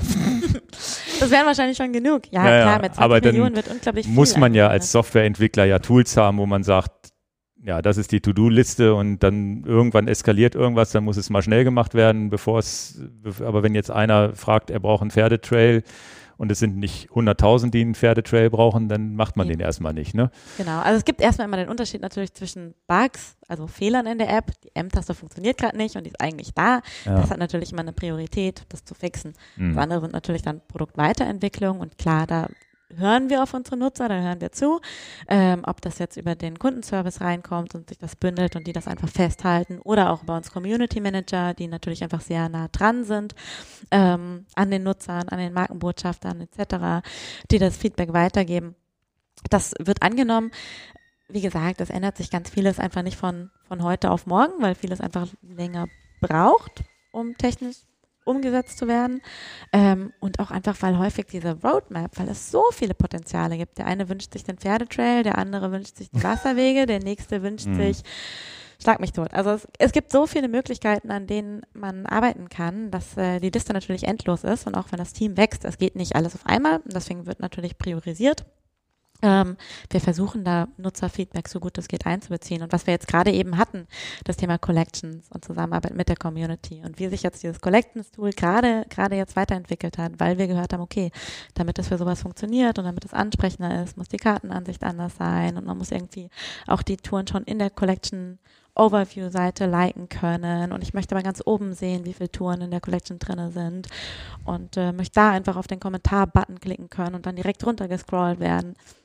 Da hören wir zu und da sind wir, sind wir mal dran. Ähm, es geht nicht Okay. alles auf einmal, aber Aber das ist natürlich ganz cool auch an deinem Job. Der war der vorher, ist der neu ausgeschrieben worden oder? der war neu, Okay. genau. Es gab vorher schon, schon Mountainbike, ähm, eine Ja. Community Managerin, das Team war klein. Auch wir, also wir als Community-Team sind sehr gewachsen im letzten Jahr, was super cool ist. Ähm, genau, der war neu und deswegen hat sich da auch, wie ihr es ja merkt, seit 2019 unglaublich viel getan in die Richtung, weil wir jetzt das erste Mal eben die Möglichkeit haben, so eng auch mit den Menschen zusammenzuarbeiten. Aber das heißt ja, für die Softwareentwicklung ist das ja auch dein Job mit, weil du natürlich an Leuten dranhängst, eben nicht am normalen User, der den Support anschreibt, sondern an den Power-Usern, die wirklich jeden Tag was hochladen, die jeden Tag eine Strecke planen und so weiter. Das heißt, du kannst ja deine Anfragen auch schon so ein bisschen, haben ja auch schon ein bisschen Priorität wahrscheinlich beim Entwicklerteam, wenn du sagst, hier, ich habe jetzt da drei Profisportler, die, die irgendwie eine Funktion brauchen oder noch mehr, dann weißt du, das ist wahrscheinlich auch was für den, für den, für die, den Rest der Kom Komoot-Welt, ne? Ja, da, auch da versuchen wir einfach intern besser zu werden. Hm. Ähm, genau, wie wir da priorisieren, ähm, Feedback weitergeben. Ähm, aber ja, genau, weil dieses Thema Community, sonst hätten wir keine Community Manager eingestellt, für uns ein sehr wichtiges ist, hat das natürlich auch eine Priorität dann. Okay. Ja, das, jetzt das mit der Slideshow funktioniert schon mal ganz gut. Ja, die, Sogar. brauchen, die brauchen auch Komoot. Ähm, gehen wir nämlich zum nächsten Thema. Auch eins der für uns, glaube ich, oder insbesondere auch für Dan der interessantesten Themen, weil Dan ja kartenmäßig, glaube ich, noch nerdiger oder zumindest ein bisschen nerdiger als, als ich. Ich habe ja zuerst Komoot entdeckt, weil es so einfach war. Und Dan konnte ja mit diesen komplizierten Tools vorher noch, noch ein, zwei Jahre länger leben. Also es wird nicht Dan, du suchst nochmal alle alten E-Mail-Adressen durch. Wir ich muss das noch. beweisen.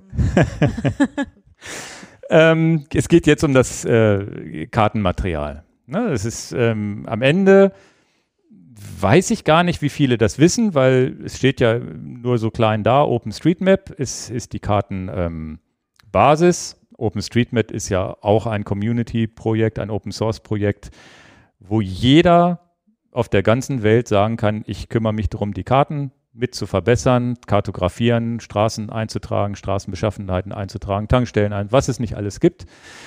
Was ziemlich krass ist, weil ohne OpenStreetMap, glaube ich, viele Dienste und viele Dinge und Navigationssysteme oder auch Fahrradcomputer es gar nicht gäbe zu dem Preis, weil das ja alles lizenzfrei mehr oder weniger ist. Ne? Also das heißt, es ist dadurch, ich glaube, wenn man jetzt bei TomTom oder bei Google irgendwelche Karten einkaufen muss, kostet das richtig Geld, was sich kleine Firmen oder Startups vielleicht gar nicht leisten können. Aber mit OpenStreetMap-Implementation können sie halt einfach Dinge machen, müssen natürlich auch Regeln beachten, so ist es nicht. Also für die Leute, die nur so als kleine, kleine in, in, ja, Erklärung, was OpenStreetMap ist, kann man da noch mehr zu sagen? Was Ja, ich glaube, was da ganz interessant ist, weil du jetzt gerade von Lizenzrechten sprachst und das kostet sonst gerade für kleine Firmen äh, sonst viel Geld. Was natürlich aber auch super ähm, interessant ist, ist dadurch, dass OpenStreetMaps eine Open-Source-Plattform ist und jeder mitwirken kann, ist das unglaublich dynamisch. Also Mhm. OpenStreetMaps ähm, entwickelt sich immer weiter. Ich kann da als Nutzer mich einfach anmelden, ich kann da Wege eintragen, austragen, ähm, den Untergrund anpassen etc.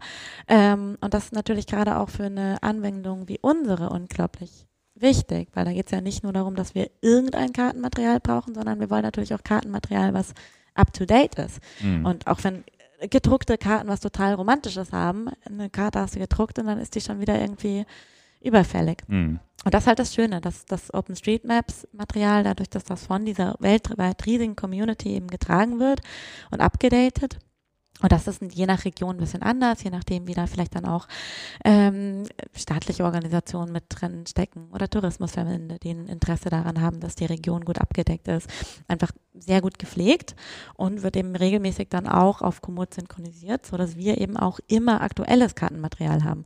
Da geht es gar nicht mehr nur darum, ähm, überhaupt Kartenmaterial zu haben oder das eben Mhm. jetzt für eine bestimmte Lizenz. Ja, du hast ja vorhin das Wort Algorithmus schon in, in gesagt. Das ist ja am Ende so, dass ihr ja da einen Layer drüber legt, der, der ja eine gewisse Intelligenz haben muss, damit ich, wenn ich den blauen Punkt verschiebe, sich den, der Rest der Strecke auch neu verschiebt. Oder wenn ich die M-Taste drücke, dass es sich ausblendet. Ne? So, Ja, dass ist es ja, halt einfach für mich einfach bedienbar ist. Ich glaube, das ist sowieso, ist das immer noch das Key-Feature und immer noch der Key, das Key, der Key. Die M-Taste? Er, nee, die M-Taste, ja, die auch.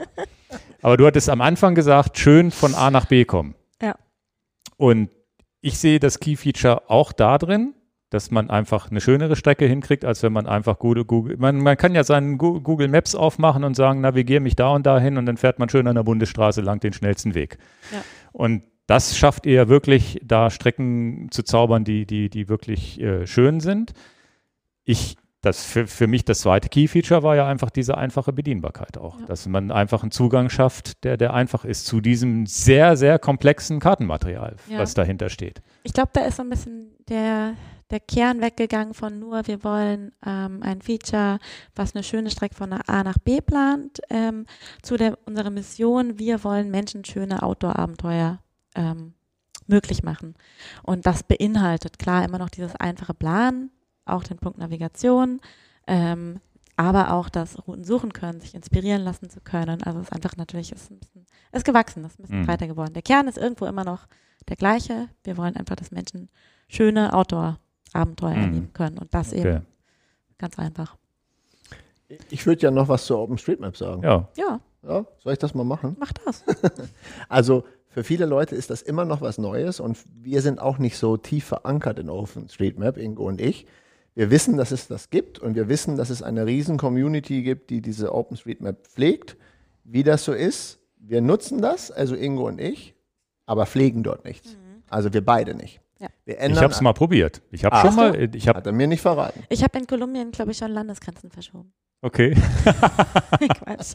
Hab's, äh, man hat immer die Möglichkeit, eine Taste zu drücken, nochmal überprüfen lassen. Ah, ja. also ich habe tatsächlich schon mal was rumprobiert und war, aber das war, hat auch nach einer Stunde wieder aufgehört, weil es ist für einen Neuling und ich bin ja nun auch softwaremäßig nicht ganz doof unterwegs. Es ist nicht wirklich easy und zu verstehen und ich meine, ich habe auch irgendwas geklickt. Ich glaube, ich, glaub, ich habe sogar im Deister was gemacht. Dieses, dieses, entweder war es im Deister oder bei mir im Kronswehr, wo ich wusste, da ist jetzt ein neuer Schotter hingekommen und das war früher asphaltiert. Es kann auch sein vom, vom, wenn man vom, vom Parkplatz hoch zum Annaturm fährt. Das war ja früher Asphalt und ist jetzt Schotter.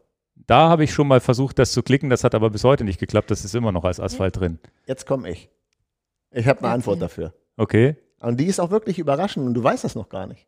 Also nicht so, nicht so wirklich. Ja, Das Ausrufezeichen. Ausrufezeichen. Nein, der entscheidende Punkt ist, dass wir nichts geändert haben an OpenStreetMap und jetzt nicht.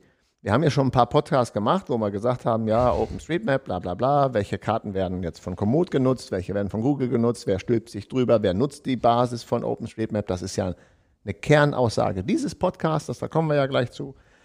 Aber so richtig Ahnung haben Ingo und ich nicht, wie wir diesen, was du gerade gesagt hast, wie wir jetzt die Wege ändern und da nee, nochmal ich habe was geklickt und es ist aber nichts passiert. ja, oder wie wir, da, wie wir den Baum jetzt rausnehmen, den Ja. es nicht mehr gibt, um es jetzt genau zu sagen. Säge.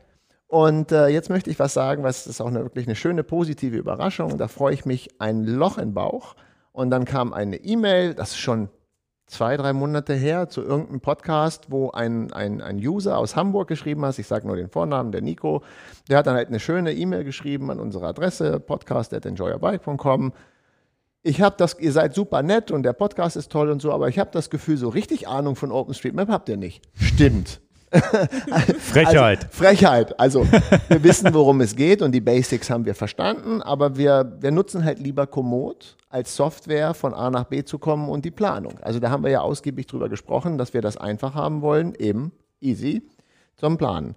Und dann hat er gesagt, naja, wenn ihr mal irgendwie eine Komoot, äh, wenn ihr mal irgendeine OpenStreetMap-Schulung haben wollt, ich bin da relativ nerdig unterwegs, das ist genau mein Fachgebiet, ruft mich an, das ist meine Nummer. Tja, habe ich ihm erstmal geantwortet, du kannst dich darauf verlassen, ich werde dich anrufen. Nicht morgen und nicht übermorgen. Auch ich muss meinen Terminkalender ein bisschen schützen, aber kannst dich darauf gefasst machen. Wenn man mir so, ein, wenn man mir so eine Steilvorlage gibt, den rufe ich an. Dann, und dann ruft er ihn auch nach vier Monaten an. Und dann habe ich ihn letzte Woche, naja, vor zwei Wochen habe ich ihn angerufen und äh, einfach auf gut Glück und ähm, habe ihn gef- hab gesagt, ja, ich bin's, der Typ aus dem Podcast. Du hast gesagt, ich kann dich anrufen und du erklärst mir alles über OpenStreetMap und ich mache es auch ganz kurz.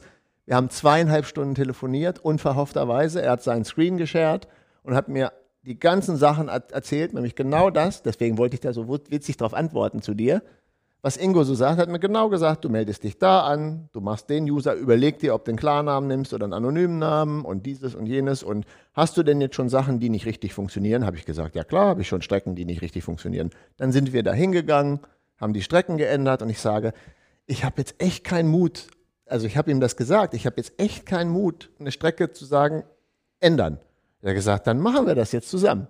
Dann, also das sind kindliche Anfänge wo ich in diesem Podcast gerne sagen will, so geht es bestimmt vielen. Ja. Und, und Ingo hatte schon gesagt, und am Ende des Tages, du hast ja nicht deine Ehre zu verlieren, wenn du einen Fehler machst in OpenStreetMap. Das ist eine wichtige Message nach diesen, viele Grüße an den Nico, äh, nach den zweieinhalb Stunden, du hast ja nichts zu verlieren. Du kannst einen Fehler machen, da wird es aber ganz viele Leute geben, die sagen, hey, hey, hey, das korrigieren wir mal wieder, da hast du was falsch geklickt.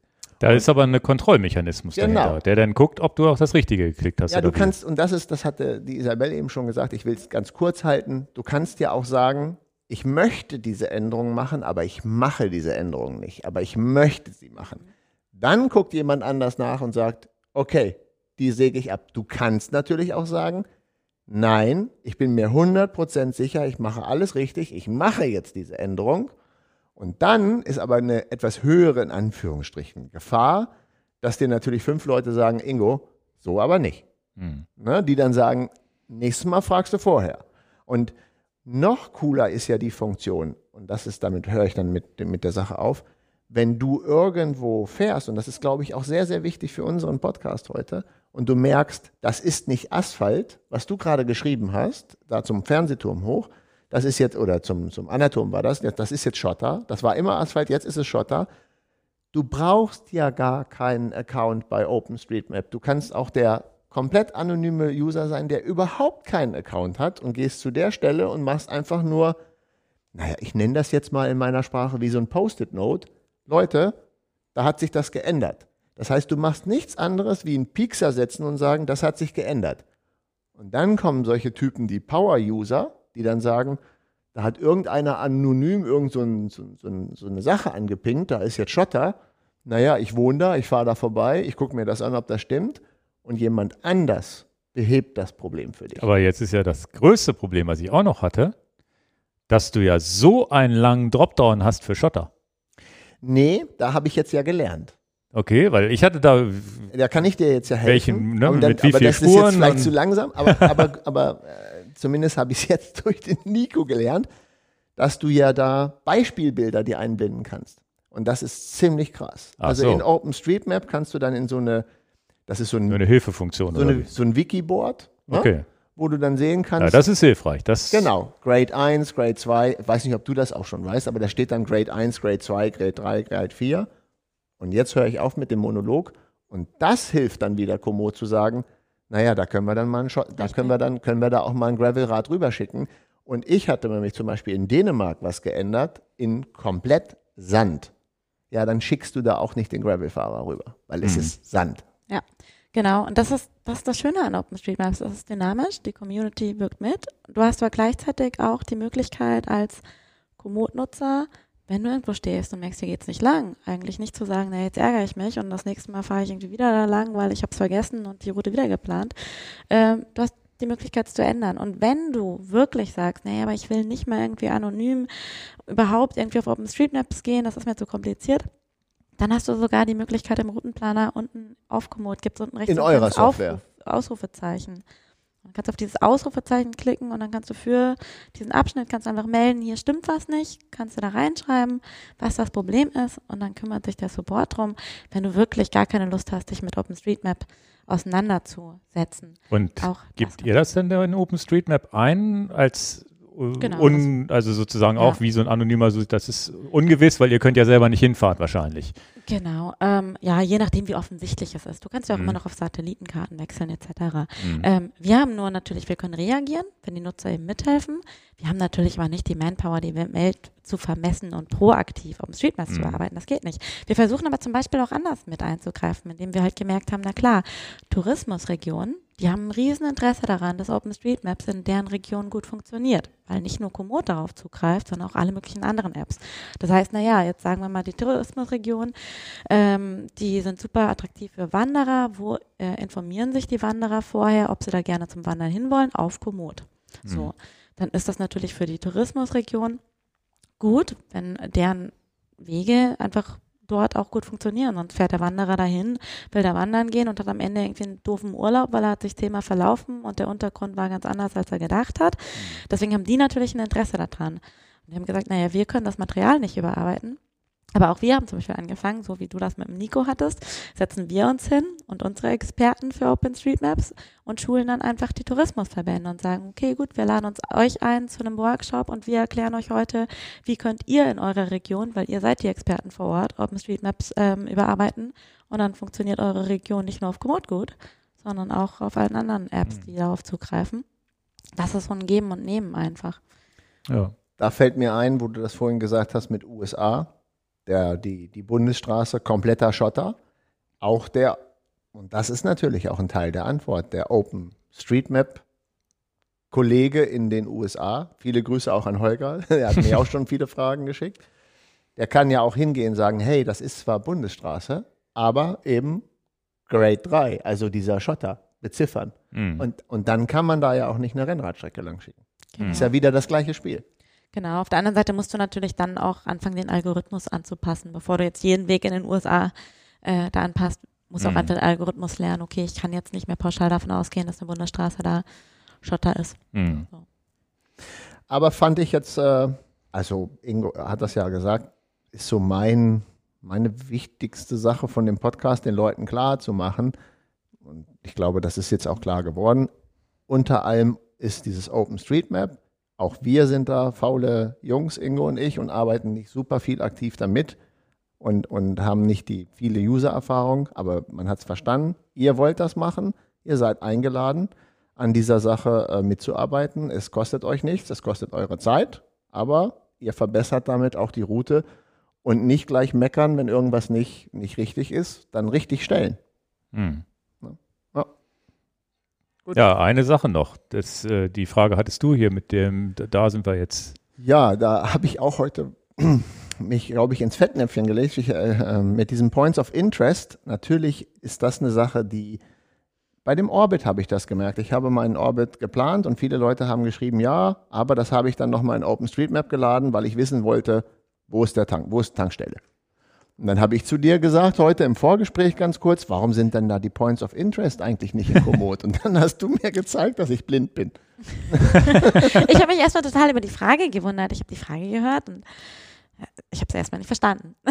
ist ja auch, Ja, ja, es ist also das noch mal- passiert öfters, wenn ich eine Frage Ich stelle. muss das noch einmal für die Zuhörer. Also wir sind jetzt äh, gesprungen zu dem Thema. äh, Wir haben ja die, die es gibt die Highlights bei Komoot, ne, Ja. wo, wo, wo man wirklich diesen roten Punkt hat, wo irgendeiner per Hand reingetragen hat. Schöne Aussicht, hier ist ein schöner Radweg, ähm, was weiß ich, irgendeine Sehenswürdigkeit oder ein schönes Schloss, was auch immer. Und hört man auch bei manchen YouTubern hier, der, der ähm, Roadbike Party YouTuber Magnus, der, der sagt auch manchmal hier, hier habe ich eine coole, coole Ecke gefunden, die trage ich euch bei Komoot als Highlight ein. Ne? Und Ah. dann verlinkt die Strecke unten zum Beispiel.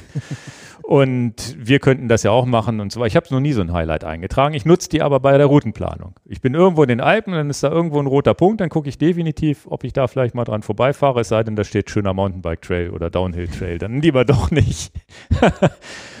und da war jetzt ja tatsächlich die Frage, die wir aufgeschrieben haben. Ich stelle die jetzt einfach auch mal. Point of Interest. Ihr habt ja eine echt tolle Funktion erschaffen, nämlich diese Highlights. Das sind die roten kleinen Punkte.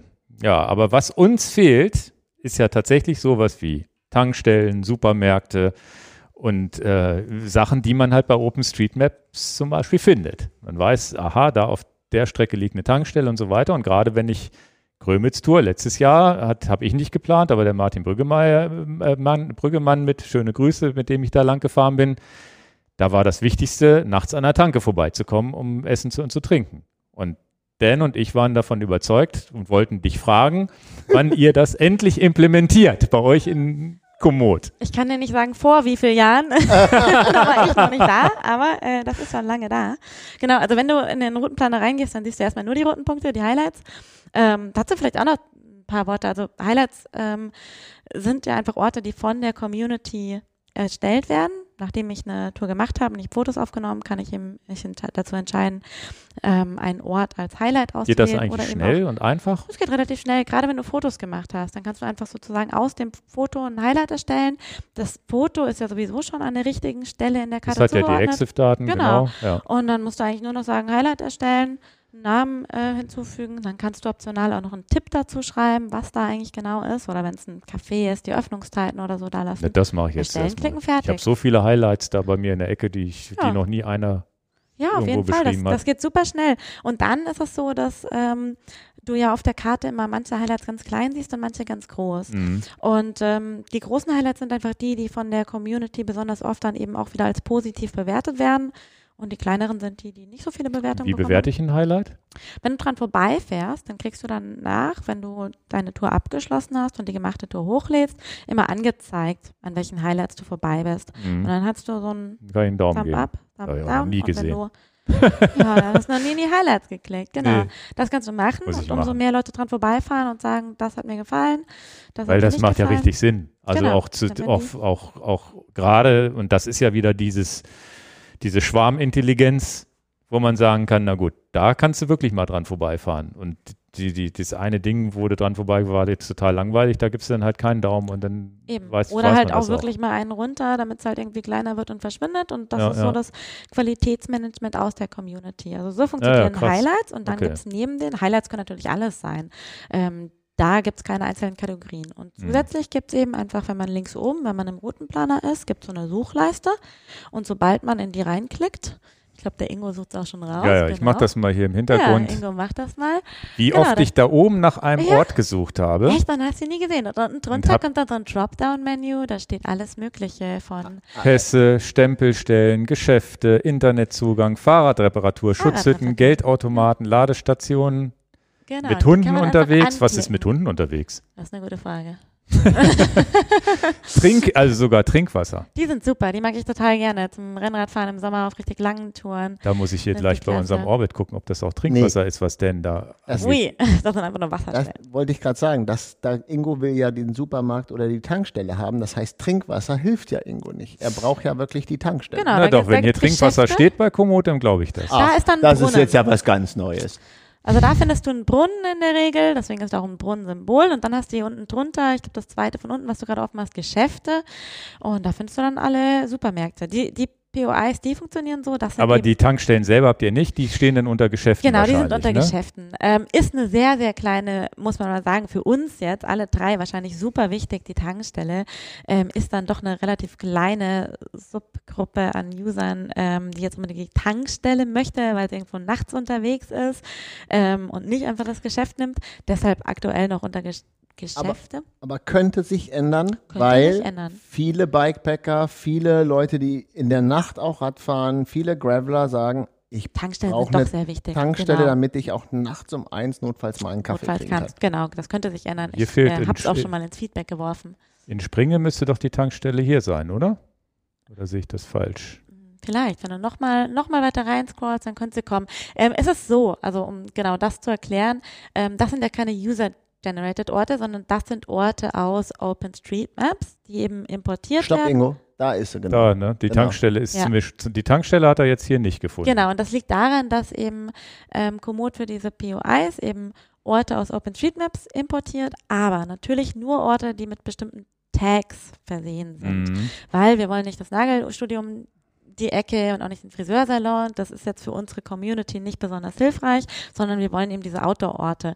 Tankstellen, wie wir es gerade hatten, waren jetzt abgesehen von dieser Ultradistanz, Bikepicking, Community und Co. auch nie so relevant, weil wir sind mit, nicht mit dem Auto unterwegs.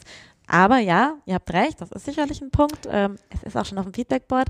Ähm, trotzdem werden eben einfach Orte äh, integriert, ähm, synchronisiert auf Komoot, die eben diese Tags erfüllen. Also zum Beispiel Trinkwasserstelle Ja. oder eben ein Geschäft. Die werden importiert, die findet man dann auf Komoot ähm, und kann sie dann anklicken. Alleine Pässe ist ja der Knaller. Eben. Aber Orte, der Nienstädter Pass, den hat er nicht als den Pass er markiert. Nicht. Dann hat er Ja. wahrscheinlich einfach den Tag nicht auf OpenStreetMaps. Also wenn da jetzt jemand Aber ver- Das könnte man machen, könnte man machen, ja. was wir gerade gelernt haben. Dann gehst du dahin und setzt dem Minsteller Pass diesen passenden Diesen Tag. Tag. Genau. Also jetzt, wo du bei uns bist und wir Tankstellen ganz, ganz wichtig finden, inklusive Öffnungszeiten, inklusive Öffnungszeiten. musst du da natürlich gleich nachher, wenn du im Zug sitzt, anrufen und sagen, das muss jetzt morgen Leute, stehen. Morgen, morgen jetzt die Tankstellen. Nee, ist tatsächlich, ähm, habt ihr recht, also gerade in diesem Bikepacking-Bereich natürlich ein, wichtig, das äh, einzeln nochmal außerhalb von Geschäften. Ansonsten würde man ja denken, Tankstellen interessiert Autofahrer, aber doch nicht Outdoor. Ja, ja. Das hat ja jeder, das, das ist schon klar, dass man das so Aber wie oft- denken könnte. Aber so ändern sich halt Sachen. So ändern sich die Dinge, genau. Ich möchte mal wissen, was die Tankstellenbesitzer, Das kann ich, das kann ich was die Tankstellenbesitzer in Springe sagen, dass die, die da immer Leute kommen mit Cola und Wasser und die bald keine Getränke mehr im kann ich, Kühlschrank dir- haben. kann ich dir sagen. Echt? Hast Ja. du mit dem schon mal gesprochen? Die finden das super, dass ich den Orbit direkt an der Tankstelle vorbeigelegt habe. Die Applaus. Also ich habe natürlich, ich habe natürlich jetzt lebenslanges Cola-Recht. Hast du mit dem wirklich Nein, habe ich nicht. Aber es ist ja offensichtlich, dass da alle anhalten. Aber das muss ja, das ist, ist ja, das ist, muss ja schon, schon so, also die waren auch schon so, der eine hat schon automatisch keinen Pfand abgezogen, also die wussten schon, was passiert. also hochinteressant. Also we- weißt du, ob bei OpenStreetMap denn die Öffnungszeiten hinterlegt sind von den Tankstellen? Das wahrscheinlich nicht, ne? Das weiß ich nicht. Das kann, und dann wird es auch auf Komoot angezeigt. Also auch bei diesen Restaurants, die dort zu sehen Achso, das, sind. das, Ähm, wenn es jemand hinterlegt hat, dann sieht man das auch, wenn man drauf drückt. Das ist genauso wie in Komoot. Hier siehst du jetzt zum Beispiel die Straße, ähm, genau, also eine, eine Ortsangabe. Bei manchen ist auch eine ähm, Öffnungszeit drin, je nachdem, was eben Ja, auf ja, OpenStreetMaps okay. hinterlegt ist. McBurger Also hat keine Öffnungszeit. Aber Ja. ganz, Metaxa hat auch keine auch Öffnungszeit. keine. ganz Genau. interessant und das ist vielleicht mal wieder so ein Schussel-Einstiegsvideo von mir. Ja, Ingo und Dan haben es schon mal übersehen. Aber, Ja, aber ja. so ist die Welt nun mal. So. Und wie oft ich hier oben Adressen eingebe, ne? ja. Highlights. Highlights sind immer automatisch angeklickt. Die sind automatisch. Kannst du aber auch ausblenden. Wenn Was sind gemerkte. Orte? Ich kann mir Orte auch Ja, noch merken. wenn du nochmal auf ein Highlight draufklickst oder irgendeinen anderen Ort, dann kannst du das ja da hier, äh, wenn du auf der linken Seite bist, neben linken Fenster, Ja, oben. Ach merken. komm. Ach da. Ja. da steht dick und fett merken. Genau. Ja, das ist natürlich auch cool. Und dann kannst du merken. Und nicht nur die Highlights, sondern auch diese ganzen anderen Points. Ja, auch eine. Funktion, wenn ich dann Also- irgendwie das nächste zehnte Mal in Südtirol bin, dann, dass ich mir mal zehn gemerkte Eben. Stellen irgendwie, wo ich sage, okay, da will ich nochmal hin. Genau. Okay. Genau. Und dann findest du die ganz Nicht doof. Nicht doof. Sehenswürdigkeiten haben wir auch im Deister hier. Okay. Aber das bringt mich zu einer, ich nenne sie provokative Frage. Kann man ja los. auch mal so stellen. Hm, letztendlich könnte man denken, ja Mensch, alles baut auf Open Source auf, also auf OpenStreetMap. Ihr habt jetzt von Komoot aber ein kommerzielles Produkt draus gemacht. Zu den Preisen kommen wir ja gleich noch. Ist das nicht eigentlich ein völliger Widerspruch? Das eine ist jetzt kostenfrei und ihr baut jetzt was und verdient mit den 20 Millionen Usern natürlich auch ein Batzen Geld. Ich finde nicht. Also ähm, das, OpenStreetMaps ist natürlich die Kartengrundlage. Was Komoot anbietet, ist natürlich einfach wesentlich mehr. Wir haben ein nutzerfreundliches Produkt daraus geschaffen, was dann natürlich einfach über diese Routenplanung alleine hinaus einfach nochmal viel mehr auch anbietet an, an Inhalten, an Nutzungsmöglichkeiten, die Navigation, wie man Touren miteinander teilt. Ähm, wir haben da unglaublich viel Arbeit dran investiert. Und klar, es ist ein Service und ähm, ihr kennt das ja. Service kostet Geld. so. Und wir müssen davon leben. Ähm, wir sind eben nicht alle Open Source. Und ähm, genau, also ähm, das, was es Ja, es sind kostet, 80, 80 das- Mitarbeiter, die davon sind 80 ernährt Mitarbeiter. werden. Ne. Ja. Aber ich wollte jetzt zumindest die Frage mal aussprechen. Genau. Also und ich glaube, wir haben hat einfach ein nichts- sehr umfangreiches Produkt geschaffen, was einen sehr hohen Wert hat und dafür sich dann anzuschauen, was Karten auf Komoot kosten. An sich ist es ja eine kostenfreie App. Ich kann Komoot komplett umsonst nutzen, solange ich es online nutze. Ich kann meine Routen planen. Ich kann die, solange ich online bin, auch online navigieren über die App. Erst wenn ich dann wirklich sagen möchte, okay, ich möchte jetzt irgendwie mir diese Routen auch runterladen oder die offline navigieren. GPX-Dateien und dies, alles, Dann- was man so braucht. genau. Fahrradcomputersynchronisation und so weiter. Ja. Und da 30 Euro einmalig. Wir haben ja nochmal so einen extra Punkt, was die Genau. Unterschiede vom Preis sind. Genau. Aber das ist ja, das ist ja ganz interessant. Also man kann ja jetzt auch VW nicht verbieten, Autos zu verkaufen, die auf Straßen, die wir Steuerzahler bezahlt haben, fahren. ne? Also es ist am Ende, äh, am Ende muss man, muss man da ja, das gehört halt mit dazu. Irgendwer, ich, äh, mein Kabel das Kabel, okay, knuspert. das Kabel knuspert. Hat hat sich wieder beruhigt? Sehr gut. Darf man wohl nicht, ich hoffe, es steckt richtig Bleibt drin. jetzt da hinten. Ja. Ja. Nee, ähm, deswegen, also da, dafür finde ich auch, hat Komoot natürlich auch was geschaffen. Und es gibt ja auch andere Dienste, die was geschaffen. Auch ein Strava hat was geschaffen, was einfach bedienbar ist, was auf Karten, wahrscheinlich auf ähnlichen Karten, ich weiß gar nicht, worauf die basieren. Ähm, das ist ja immer so, wo ich sage, na gut, da hat ja einer was geschaffen, um das überhaupt zugänglich zu machen. Ich, ich, ich Wichtig sehe- ist, ich, wichtig ich, ist, dass ich der sehe, Community was zurückgegeben wird, finde ich, ich, auch. ich sehe das ja auch so. Ich, ich habe halt nur auch unsere Zuhörer so im, im Blick, die dann sagen, naja, jetzt reden die viel über OpenStreetMap und all ich diese muss ganzen mal, Sachen. ja, Ich glaube, wir müssen mal das Kabel bei dir neu machen. einmal, ich komme.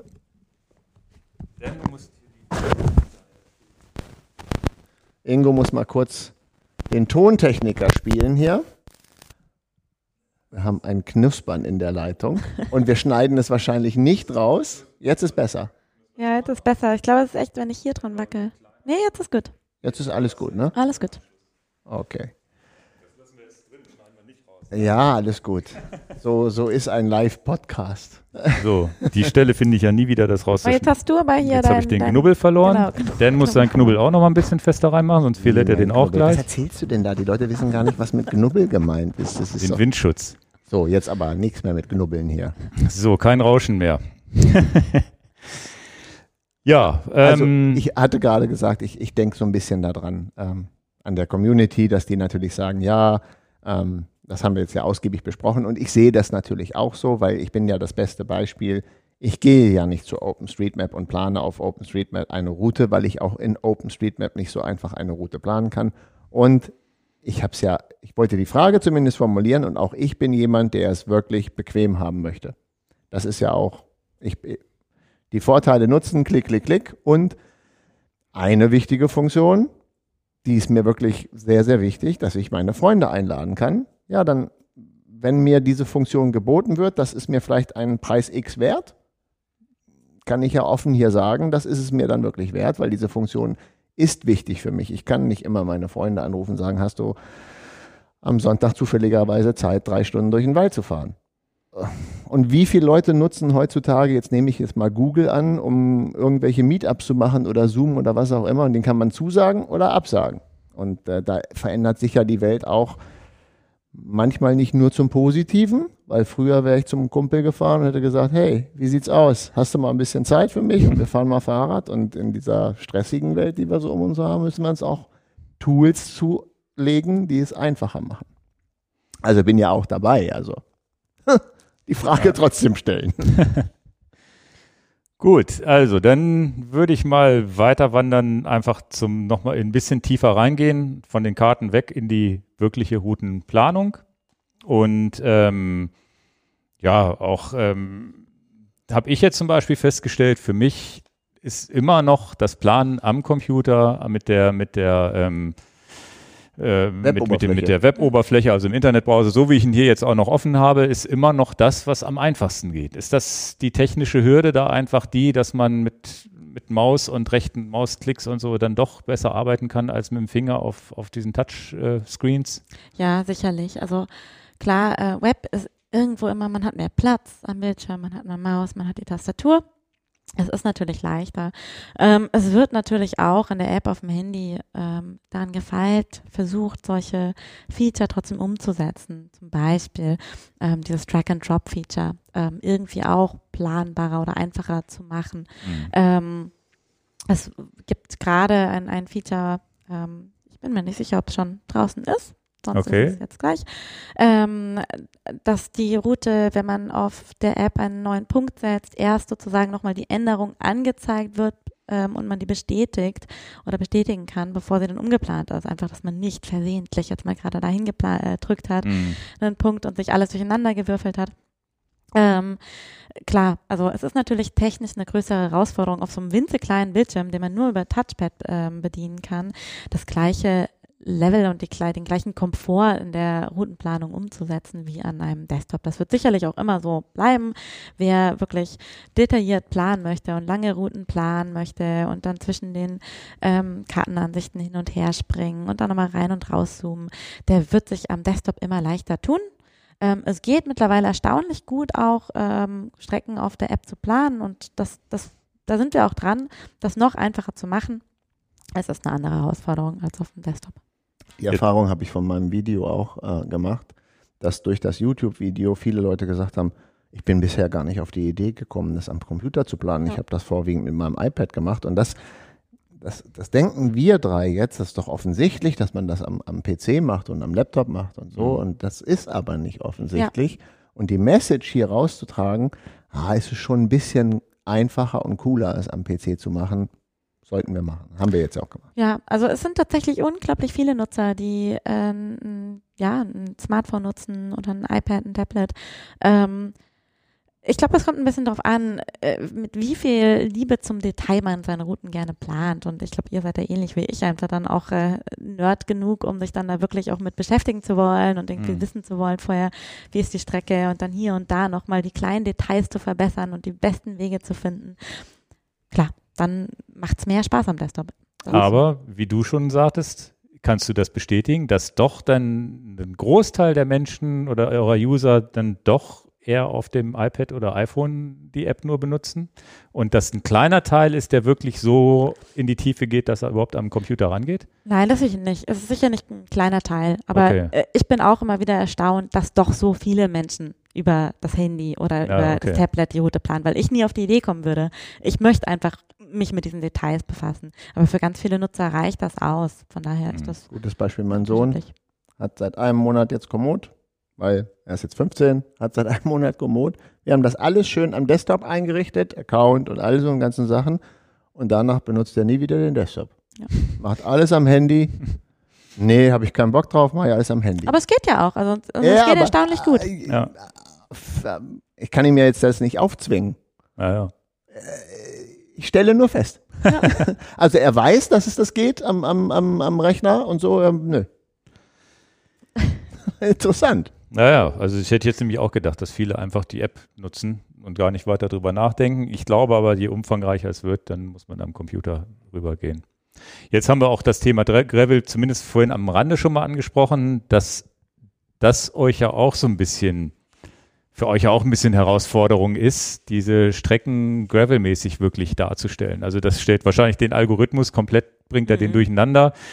Ich habe das Gefühl, rennradmäßig wart ihr zu 98 Prozent immer schon ziemlich perfekt. Also da ist dann immer mal zwischendurch irgendwo ein Abschnitt gewesen, wo man, also die, diese Situationen, die werden immer weniger, aber in so um 2014 rum hat man dann auch mal gesagt, na toll, Komoot, ne? Ja. Wo hast du uns jetzt hier hingeschickt? Also das gibt's immer, also so natürlich äh, ähm, selten, aber es gab immer mal die Sachen, aber da trifft man selten noch in Fallen rein, wo man sagt, da ist jetzt mal eine Strecke nicht befahrbar.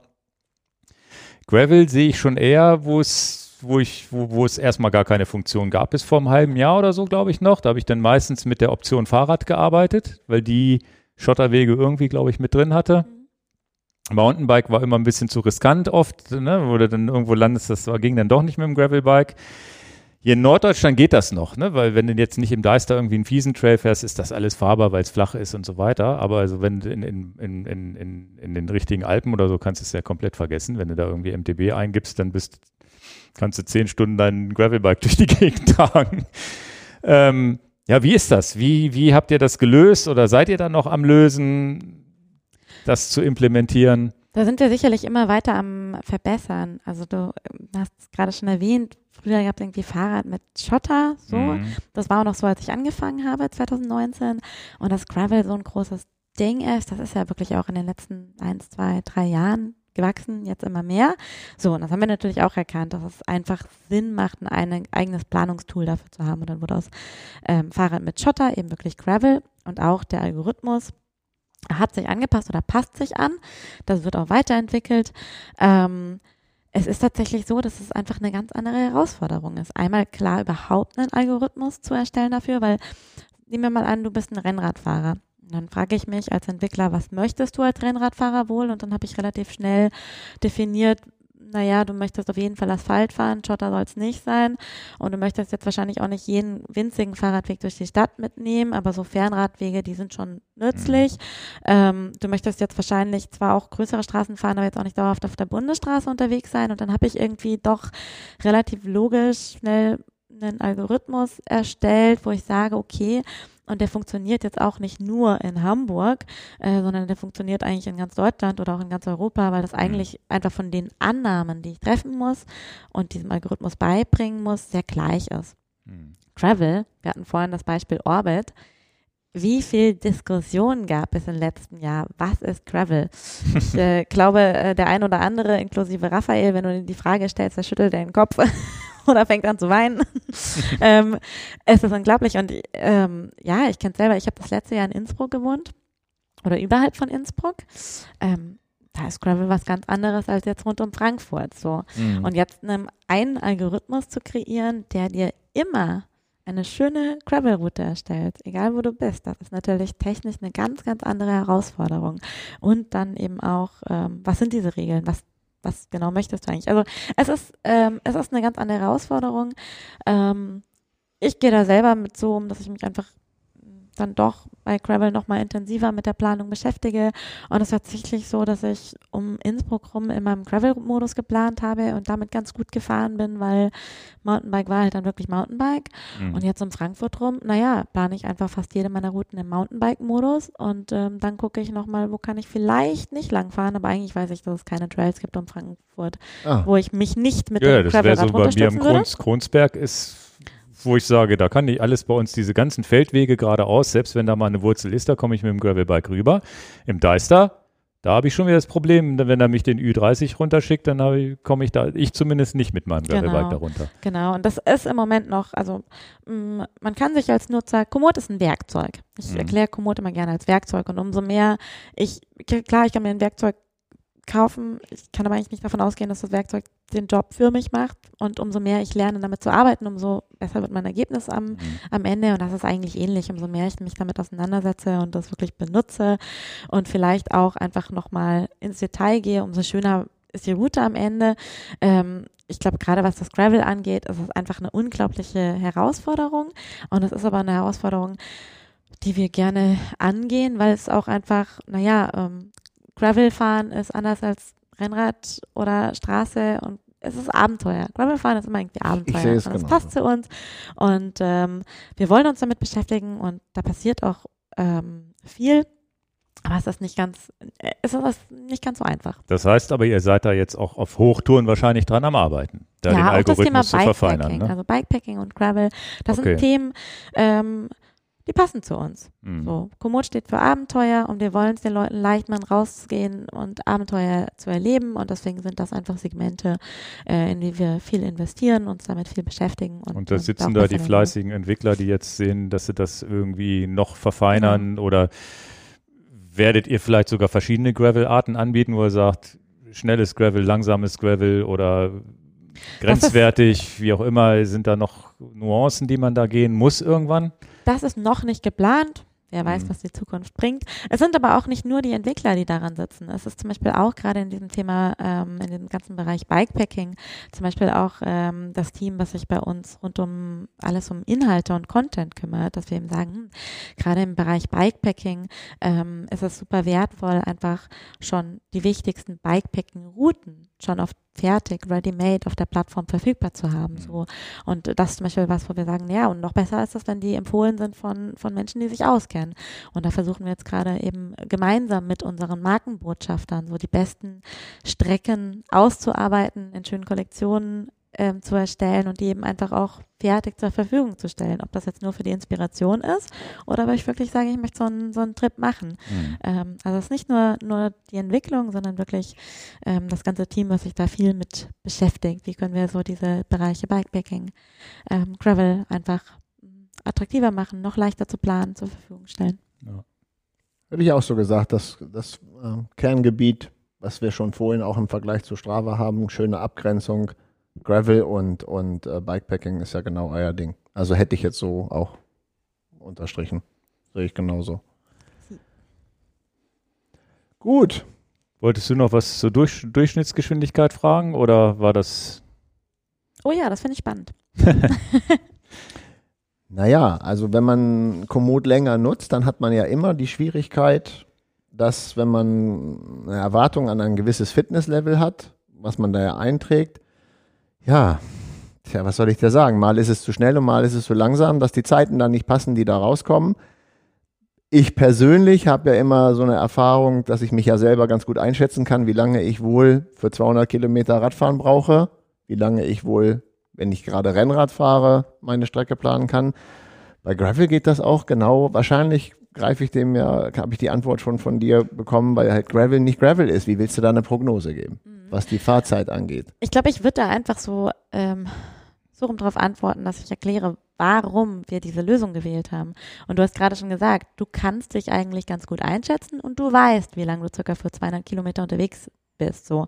Und sobald du das kannst, naja, dann ist es nur noch ein Dreisatz, den haben wir alle in der Schule gelernt und dann kannst du dir ausrechnen, wie lange du wahrscheinlich brauchen wirst. Ähm, dass wir gesagt haben, wir geben nicht einen Regler, der wo du einfach verschiebst zwischen 15 bis 30 km/h, so ähm, wie schnell fahre ich im Durchschnitt, sondern dass wir eben gesagt haben, wir wählen diese Lösung mit Fitnessleveln, ist, dass wir eben genau den Leuten, die vielleicht nicht wissen, wie schnell sie im Schnitt unterwegs sind, auch die Möglichkeit geben wollen, sich vorzubereiten und zu planen. Ähm, vielleicht braucht es da irgendwann noch feinere Abstufungen, aber die Grundidee ist eben einfach die, zu sagen, naja, so kann jeder, ganz egal, und der, der weiß, wie schnell er unterwegs ist, der hat einen einfach einen Dreisatz und dann weiß er auch, wie lange er braucht. Der, der es nicht weiß, der kann diese Fitnesslevel nutzen. Und es ist aber eben auch so, dass selbst wenn ich weiß, naja, auf dem Gravel boah, da bin ich im Schnitt vielleicht bei um die 23 km/h unterwegs. Das trifft ja auch nicht immer zu, weil es total unterschiedlich ist, je nachdem, ob ich jetzt doch mehr Single Trails drin habe, mehr Höhenmeter. Ähm, und genau, einfach je nach Untergrund etc. Und da hat man darüber, dass man diesen Algorithmus das berechnen lässt, natürlich auch nochmal eine andere Möglichkeit, darauf einzugehen. Okay, also für die, die das jetzt noch nie gehört haben, habe ich das zumindest jetzt hier mal aufgemacht auch und werde das auch ein bisschen erklären. Gibt ja diesen Fitnesslevel, den gibt es einmal als untrainiert. Ich habe jetzt hier mal so eine 134 Kilometer Tour, Rennradtour mit, mit 1200 Höhenmetern. Wenn ich die untrainiert fahre, brauche ich fast neun Stunden. Ist jetzt halt Rennrad, ist nicht Gravel, ne? Ja. Wenn ich äh, durchschnittlich trainiert bin, dann brauche ich halt nur noch sieben Stunden 41. Wenn ich gut in Form bin, 6 Stunden 24. Wenn ich sehr sportlich bin, 5 Stunden 8. Und das kommt auch meistens für mich bei Rennrad relativ gut hin, muss Mhm. ich sagen. Wenn ich jetzt sage, ich mache viel Pausen, dann bin ich irgendwo zwischen gut in Form und sehr sportlich unterwegs. Und Profi habe ich keine Chance, in 3 Stunden 51, 134 Kilometer Ja. zu fahren. Zumindest nicht mit dem Profil. Vielleicht in einer großen Gruppe. Dann könnte man, wenn man sagt, man fährt irgendwie die Cyclassics mit, mit einem 40er Schnitt in so einem Bulk, wäre das vielleicht auch eine Option. Ähm, funktionieren die Sachen bei dir beim Rennrad eigentlich auch ganz gut, die Zeitkalkulation? Wie ne? gesagt, und ich, ich glaube, während wir den Podcast machen, komme ich natürlich auch dahinter, dass Gravel eben auch wirklich So gar nicht. Also muss man jetzt ja auch, ein, es ist ja auch ein Lernprozess für mich während des Podcasts, dass ich darüber nachdenke, ja, Rennrad klappt ganz gut, Gravel geht meistens schief. Und deswegen, weil es meistens schief geht, habe ich diese Frage hier reingeschrieben. Und, und wahrscheinlich muss ich mich korrigieren und, und sagen, ja, es ist eben auch unmöglich, den Deister Orbit mit einem 23er Schnitt zu fahren, dann wirst du Weltmeisterin. Also Mhm. wenn du das hinkriegst. Aber auf dem normalen Feldweg und so ist das Geht das realistisch. schon, genau. Wenn ich ewig durch Sand fahre und ich habe da vorher nicht Mhm. mit gerechnet ähm, und ich komme einfach nicht voran, weil Äh, ich äh, also- am besten noch eine Schippe mitgenommen hätte, dann ja, Aber das ist ja ähnlich wie mit Gravel insgesamt. Da arbeiten die Entwickler ja dran, das noch zu verfeinern wahrscheinlich. Ne? Irgendwann wird man ja den, an den Drehrädchen so geschraubt haben, das ist ja Mathematik. Zu sagen, okay, wenn wir wissen, Untergrund ist Sand, dann nehmen wir für den Teilabschnitt so und so viel kmh runter und da nehmen wir wieder 3 kmh drauf. Bei Gravel habe ich oft das Ding, wenn es jetzt nicht gerade der, der Deister ist, dass ich meistens Glück habe, dass es schneller geht als gedacht, wenn es eine normale, schöne, glatte Gravelstrecke Ja. ist. Das Schöne am Graveln aber ist ja auch, warum machen wir das alle? Weil wir eben es vorher nicht wissen. genau. Also das ist ja das, jede, wie wir letztens durch so eine Baustelle gestapfelt sind. Was Ja, war, da- wo aber dann das einer ist das- geschimpft hat, aber- als ich das Foto gezeigt habe ne, und ge, ge, irgendwie kommentiert hat, wie kann man denn da durchmarschieren? Ne? Ist ja Was? kein gutes Vorbild. Ach ja. Ne? Aber wir sind natürlich, wenn Also. der, du hast einen Fluss, die Brücke ist weg oder was auch immer und wir, wir haben nur diesen Weg, es kommt ein Gewitter von hinten. Natürlich versuchst du irgendwie über den Zaun zu klettern und da rüber zu kommen. Und das ist ja Gravel, wo du sagst, das macht ja auch man Bock. will ein Stück weit Abenteuer. Wir Ja. gestern Abend auch Das bisschen Abenteuer muss man es auch lassen, ja. Muss man schimpfen, weil wir ja öffentlich sind, muss man schimpfen, weil wir ja kein Vorbild sind, dass wir Ja, ja. die Baustelle gegangen sind. Haben wir natürlich nicht gemacht. Nein, sowas nicht. wollen wir aber nie aber machen. die Frage. Das Foto war gefaked. Ja. aber das möchte ich hier, und ich weiß die Antwort schon, möchte aber auch diese Frage trotzdem mal stellen, weil das sich auch vielleicht viele Leute nicht vorstellen können. Jetzt nehmen wir diese Baustelle, die da endet, weil es gibt diese Brücke über den Fluss nicht mehr. Die Firma Google würde in der Autonavigation mich da nicht lang schicken. Mhm. Die Firma Google würde also erkennen, da ist eine Baustelle, du musst einen 15 Kilometer Umweg fahren und dem Autofahrer ist es sowieso egal mit dem Umweg. Der macht das, was die Firma Google da sagt. Zumindest weiß ich, dass das in Komoot unmöglich ist, diese Baustelle zu vermerken. Aber wäre das ein Killer-Feature? Dass ich einen Tag, bevor ich meine geplante Route fahre, mal sagen kann, die habe ich jetzt vielleicht am 1. Januar geplant und am 30. Januar will ich sie aber fahren. Ich gucke nochmal am 29. Januar, wie sieht die Baustellensituation aus. Ich weiß, es ist Wunschkonzert, aber zumindest kann man es ja mal sagen. Es ist Wunschkonzert, aber ist ja auch total in Ordnung. Ähm, es ist, ja, also wie funktioniert das bei auf Google Maps? Ähm, du hast äh, unendlich viele, Millionen Handys, die sich irgendwie bewegen, die du irgendwie trackst und du siehst ja direkt in Lifetime, wo geht's langsamer und da ist Verkehr so. Ähm, bei uns wir hatten das ganze Thema um Streetmaps ja. Das ist zwar unglaublich dynamisch und es wird tatsächlich wöchentlich geupdatet. Also es wird wöchentlich das Kartenmaterial aus OpenStreetMap geupdatet. Aber für so kurzfristige Baustellen funktioniert es auf dieser Grundlage natürlich einfach, ähm, funktioniert das natürlich einfach nicht. Mhm. Ähm, wenn wir fleißige Nutzer haben, die solche nicht mehr bestehenden Brücken ganz schnell ein- und austragen, dann hat man natürlich Glück, dass man das Recht Ja, aber die ist ja wieder da, wenn man eine Woche später genau, ist. Also genau, die, und das wäre natürlich dann. Die dann Problematik wäre ja total, also habe ich auch den Nico gesagt, was mache ich denn jetzt? Hatte zufälligerweise das auch gesagt mit der Brücke. Jetzt bin ich ganz artig, trage dann nach unserer Tragetour sofort zu Hause ein, die Brücke gibt's gar nicht mehr, weil jetzt gerade gebaut wird. Und dann gibt's die Brücke nach drei Monaten wieder ähm, oder nach Berliner Baumentalität nach drei Jahren. Aber ich, vergesse, ich vergesse ja, die Brücke da wieder einzutragen. Ja, aber da gibt es ja genug andere Open äh, Streetmaps-Nutzer, die hoffentlich daran, irgendwer hoffentlich daran denkt, die wieder einzutragen. Ich fand's cool darüber. Das war ja so eine Behelfsbrücke, über die wir rübertragen also, konnten. Ich wollte nur, nur sagen, na klar, also die aktuelle Baustellensituation, da kann Komoot gar nicht helfen. Da gibt's halt gar keine Lösung, gell? Nee, genau. Und wenn man sich da überlegt, wie, wie Komoot funktioniert, ist das auch relativ schnell logisch. Ähm, Ja, ja. Dafür ist das, also ist auch nicht unser Anspruch, sondern es geht eigentlich eher generell um die, die Routenplanung. Und klar, dass, dass du da mal eine Baustelle irgendwo hast, das ist, denke ich, dann jedem bewusst, aber ähm, ich glaube, meistens findet man einen Weg drumherum.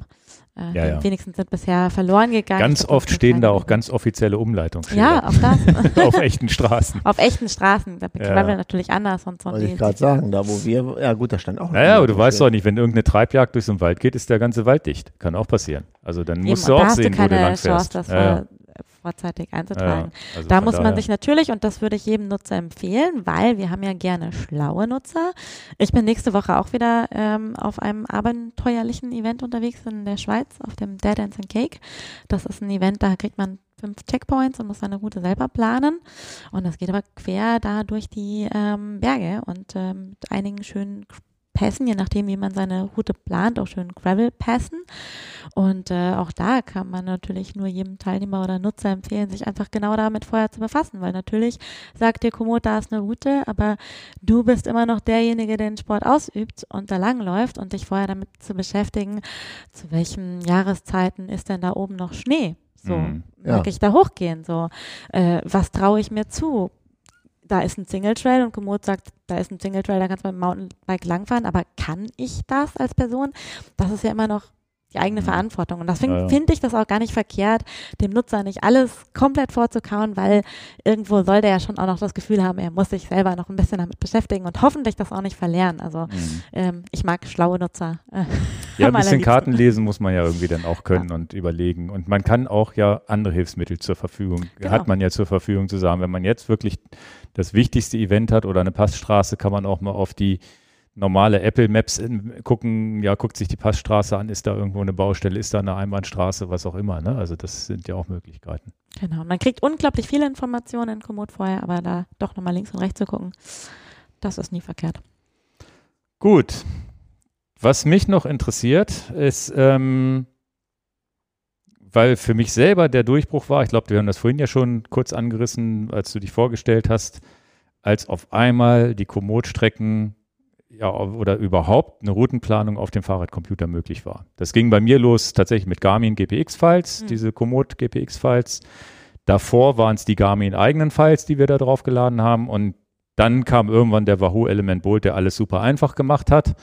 Garmin hat jetzt, glaube ich, im letzten Jahr inzwischen nachgeliefert, dass auch die ersten letzten 50 Strecken automatisch gepusht werden aufs Gerät. Davor musste man mit Connect IQ, da hat ihr, glaube ich, das gelöst als, als Komoot. Ähm, die Connect IQ habt ihr, glaube ich, ähm, entwickelt, ne? oder hat die Garmin entwickelt? Äh, das ist eine Garmin-App. Ähm, Ach so, okay. Aber da, die hat eine Anbindung eben an. Ja, nee, ich meine die, die Connect IQ App selber, dachte ich, hättet ihr vielleicht sogar selber entwickelt. Genau, also es gibt bei. Garmin ähm, ist es so, weil das unsere größte Partnerschaft eigentlich ist, dass auch einiges an, an Entwicklung auf unserer Seite Ja, ja. ähm, geschieht in Kooperation. Ja. Ja, das wäre jetzt meine Frage. Ne? Wie kann man sich, wie stellt man sich das vor, dass ihr als Dienst ja, bei, bei Wahoo integriert werdet, bei Garmin integriert, das sind jetzt die beiden großen. Was muss ich vielleicht als kleine Firma machen? Wir haben jetzt zum Beispiel die Chorus-Uhren, da würde ich mich halt auch freuen. Das ist ja eine Trailrunning-Uhr, wo ich, oder auch zum Wandern nutze ich die, wo ich sagen würde, ja, wie kriege ich denn mal schnell Momentan muss ich das halt mir selber eine GPX-Datei per E-Mail schicken, dann kriege ich die auch auf die Chorus drauf. Aber wäre natürlich schön, was muss denn so eine kleine Firma wie Chorus vielleicht machen, um bei euch angebunden zu werden? Was gibt es da für Möglichkeiten? Also insgesamt ist es ja so, dass das Interesse einfach unglaublich groß ist von beiden Seiten. Wenn wir wissen, gerade im Radbereich, die meisten Radfahrer, die fahren mit einem Garmin oder einem Wahoo oder einem anderen Gerät vorne an ihrem Fahrrad los, so, dann ist von uns natürlich das Interesse, ähm, dort integriert und angebunden zu sein, weil wir wissen, dass die Leute dann einfach mit Komoot planen können, das einfach auf ihr Gerät bekommen und einfach eine, die, die schönste User Journey haben sozusagen. Andersrum von der Seite des, des Anbieters, auch der hat natürlich Interesse dran. Auch der möchte natürlich, dass seine Nutzer so leicht wie möglich äh, Routen planen können und die dann auf mhm. diesem Gerät nutzen. So, und wenn er selber diese Lösung des Routenplans nicht anbieten kann, was kann er Besseres tun, als ähm, eine ja, Integration mit Komoot herzustellen. Ähm, für, die, für die größeren Anbieter sind das zum Teil sehr, sehr umfangreiche Partnerschaften. Letztendlich kann aber eigentlich so gut wie jeder ähm, Hardware-Anbieter auf Komoot zugreifen. Da gibt es was, das heißt API, das ist eine mhm. Schnittstelle. Das ist einfach sozusagen Code, der bereitgestellt wird. Da kann man sich einfach ähm, für anmelden, muss dann ein sozusagen ein Application Form ausfüllen, ähm, auch noch unterschreiben, dass man die Daten sozusagen, diese Touren, die man darüber dann bekommt ja. oder den Zugang, den man bekommt, um das zu synchronisieren, nicht missbraucht. Da wird natürlich ein ähm, Abkommen eingegangen, weil wir natürlich sicher sein wollen, dass das nicht missbraucht wird. Und dann kann eigentlich so ziemlich jeder Hardware-Anbieter sich dafür anmelden, auf diese API zuzugreifen und damit eben Komoot eigentlich verfügbar machen, mhm. seine eigene Lösung dann in, daraus entwickeln da kriegt er einfach diesen Code über GitHub, das ist so eine Plattform, wo man Code etc. bereitbestellt und ähm, kann das für sich nutzbar machen. Ja, interessant glaube ich auch, dass das ja ein Geben und Nehmen ist, dass ich glaube, dass sich Fahrradcomputer oder hochwertige Fahrradcomputer jetzt über den kleinen Sigma-Tacho hinaus, der einfach die Kilometer gezählt hat, sich auch lohnt zu sagen, ja, ich gebe mal 200, 250 Euro plus bis 600, 700 Euro aus für einen Fahrradcomputer der einfach dieses Routing, Routing macht. Und für Komoot selber war es natürlich auch ein Quantensprung, weil durch dieses Routing natürlich die Plattform viel mehr benutzt mhm. wird und es sich auch lohnt zu sagen, ja, ich gebe mal 30, zumindest die 30 Euro fürs Kartenmaterial aus. Und wir beide haben ja die gleiche Geschichte, wo wir gesagt haben, ja, seit, seitdem Wahoo das integriert hat, hat es ja auf einmal angefangen, war es ja noch mehr convenient oder super einfach und wir konnten Dinge machen, die wir vorher nicht machen. Und das ist ja schon, finde ich ja irgendwie cool, dass das dann zwischen den Branchen Geben und Nehmen ist. Ja, das ist die Frage, ob man sich wirklich auf Augenhöhe begegnet. Ja. Der, der Hardwarehersteller, der Softwarehersteller. Hm, doch schon. Also gerade mit den Großen ist das einfach eine Partnerschaft. Garmin, Wahoo. Ähm, das sind wirklich Partnerschaften. Mit den anderen, naja, da mit also kleineren Anbietern, ist es eben bereitstellen. Also da ist mhm. es häufiger so, wir, wir schaffen einfach den Zugang. Ähm, da wird gar nicht dann ähm, von unserer Seite das Ganze umgesetzt, sondern wir, wir schaffen einfach den Zugang zu dieser Applikation, zu dieser halt Schnittstelle. Halt die können die nutzen und das integrieren da. Aber trotzdem spannend, weil das sind jetzt US-Unternehmen, die interessieren sich ja meistens hauptsächlich für ihren eigenen Markt und dann kommt das kleine Europa und dann noch das kleine Deutschland und kommt so eine, so eine Bude Komoot aus Deutschland, die erstmal, die da drüben keiner kennt und sagt, wir wollen gerne auf eure Geräte drauf oder das ist ja schon spannend, dass das funktioniert, dass die überhaupt die Tür aufgemacht haben und geantwortet haben. Ist also für die ist das Interesse eigentlich mindestens genauso groß, da gute Lösungen zu ja, haben. Ja. Also finde ich gut, finde ich interessant, dass das klappt. Also ich, man hätte sich Wahoo ist ja schon so ein bisschen, wo ich sage, die waren ja selber klein zu der Zeit. Mhm. Äh, bevor es den Wahoo Bolt damals gab, waren die ja noch so ein wirkliches Nischenprodukt im Fahrradbereich. Da würde ich sagen, na klar, die gucken, machen alles, was sie können, aber Garmin ist ja auch so ein relativ dickes Schiff, die natürlich auch mit vielen anderen Produkten, außer jetzt, also wo Fahrrad sicherlich auch nicht das Haupt, Haupt äh, äh, Geldverdienen-Ding, sondern die sitzen dann ja auf Autos und auf Nautik und was nicht alles noch wo ich es dann schon cool finde, dass die dann, außer, dann überhaupt ein offenes Ohr haben. Mhm. Ähm, aber du hast ja selber festgestellt für dich, du hast vorher versucht, mit Garmin-Routen zu planen und dann hast du irgendwann gemerkt, kommt, Mode funktioniert besser. Und das haben die natürlich auch gemerkt, dass sie ja, ja.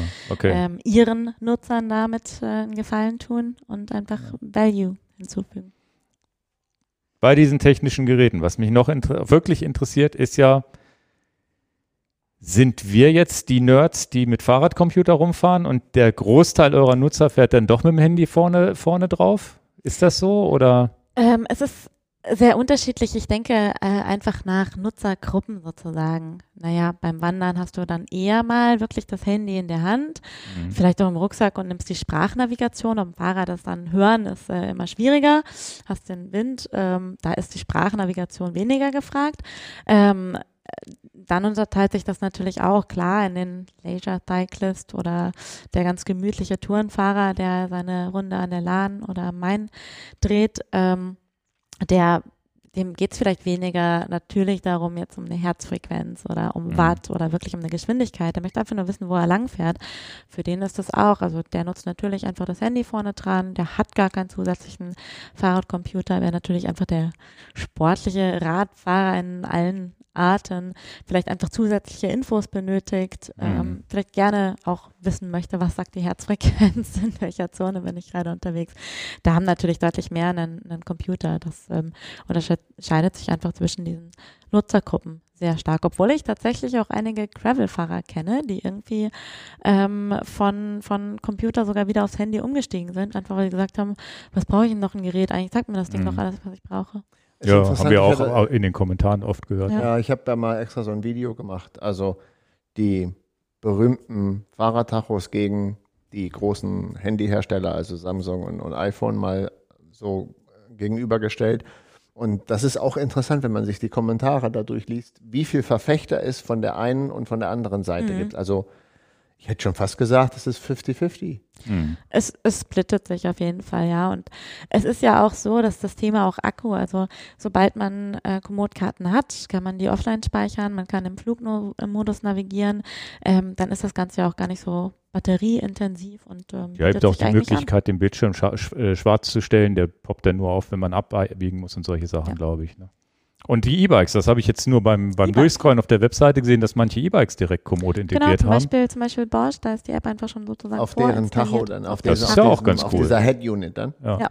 das ist ja Okay. auch ganz cool. Habe ich auch noch nicht gewusst. Genau. Ja, Aber das war. ist nicht unsere, unsere Domäne. Aber meine persönliche jetzt auch nicht. Na. Ja, aber trotzdem auch interessant, dass man da natürlich den, den Freizeitradler auch mit Ja. abholen kann. Ja, war jetzt nur mal interessant für mich, weil das so ein, für mich so ein persönlicher Durchbruch war und natürlich für mich ganz klar ist, ich muss das auf dem Fahrradcomputer nutzen. Witzigerweise nutze ich seit ein, zwei, drei Jahren gar keine Abwiegehinweise mehr. Also ich habe einfach nur noch den Strich und bin froh, wenn das Ding die Klappe hält da vorne. Du ja auch, glaube ich, ne? ne? Und, ähm, Keine Geräusche, also je ruhiger der Tu- Tacho da vorne ist, desto schöner ist Meiner ist auch aus. Äh, aber Es Ja. reicht ja auch, wenn man im Wald mal ist und der GPS-Empfang ist nicht gut genug und dann kommt man irgendwie ein Stück von der Strecke an und Streckenabweichung, dann beep, beep, beep und denkst dir, ja, ich bin ja auf der Strecke. Nee, ist bei mir auch Ja, oder du aus. bleibst, du, du fährst auf einer schönen Rennradstrecke und da gehen immer Feldwege von ab und er sagt dir links abbiegen und rechts abbiegen, dabei bleibst du ja auf der Hauptstraße und so, habe ich gesagt. Manchmal, man muss dann schon konzentriert sein, ab und zu drauf gucken, aber äh, manchmal verpasst man dann auch eine Ausfahrt, aber das ist mir wert, dann Ja, die Ruhe zu aber haben. ich glaube, dass es gibt schlimmere Dinge auf dieser Welt, als mal kurz 200 Meter zurückzufahren. Oder auch Ja. eben weiterzufahren und zu gucken, wo komme ich wieder drauf. Ja, ja, das auch, Das ja, ja. sowieso. Ja, Ja. also ich biege auch. Ich arbeite bei Komoot und biege oft genug äh, falsch ab. Bin fürs Routenplan äh, zu haben und investiere da sehr viel Zeit. Aber wenn ich fahre, dann gucke ich total gerne mal links und rechts und dann vergesse ich auf dieses Ding vor mir zu gucken. Mhm. Und meistens fahre ich dann einfach ein Stück weiter und gucke, wo ich wieder auf die Route draufkomme. Und hast Ja. was Neues entdeckt. Eben. Ja. Ja, ja. Neue Kilometer kann man ja auch sammeln mittlerweile. Auch das. Über Wanderer. Ja, das ist, das finde ich eine ganz tolle Funktion. Ja, ja. Jetzt bin ich das zweite Mal den Orbit gefahren, habe ich 200 Meter neu. Toll. Naja, ähm, gehen wir noch mal kurz zum, zum, ja, was kostet Komoot, damit das, äh, Was kostet die Welt? was kostet die Welt, genau. Ja, stimmt, was kostet die Welt? Die Welt kostet 30 Euro am 30 Ende, ne? Dann kostet, kriegt man sozusagen einmal das Weltpaket und ja, damit kann man ja Komoot schon sehr, sehr umfangreich nutzen. Das ist auch der Weg, wie ich es jetzt nutze. Ich ähm, habe mir aber überlegt, das mit den Collections ist gar nicht so doof, wenn man jetzt da wirklich mal tiefer einsteigt. Ja, ihr habt jetzt jahrelang mit diesem 30-Euro-Modell gearbeitet, ohne dieses Abo-Modell dazu. Und was ich sah, da ich, ich kann mir vorstellen, gab es eigentlich einen Aufschrei, wo dann gesagt wurde, es gibt jetzt noch ein Premium-Modell dazu? Ähm, es wurde zum Teil anfänglich missverstanden, weil man das ja von anderen Anbietern auch kennt, die sozusagen ihr bestehendes Modell in ein Premium-Modell umgewandelt haben. Ja, okay. Und plötzlich musste man für Leistungen zahlen, für die man vorher nicht gezahlt hat. So, und da war Mhm. kurz die Angst da, dass das so sein würde. Ähm, ist aber ja nicht so. Wir haben weiterhin, also Komoot funktioniert so, dass die App erstmal kostenlos ist. Ich kann die runterladen, ich kann mir ein Profil erstellen, ich kann Routen planen, ähm, ich kann online eben auch ähm, navigieren.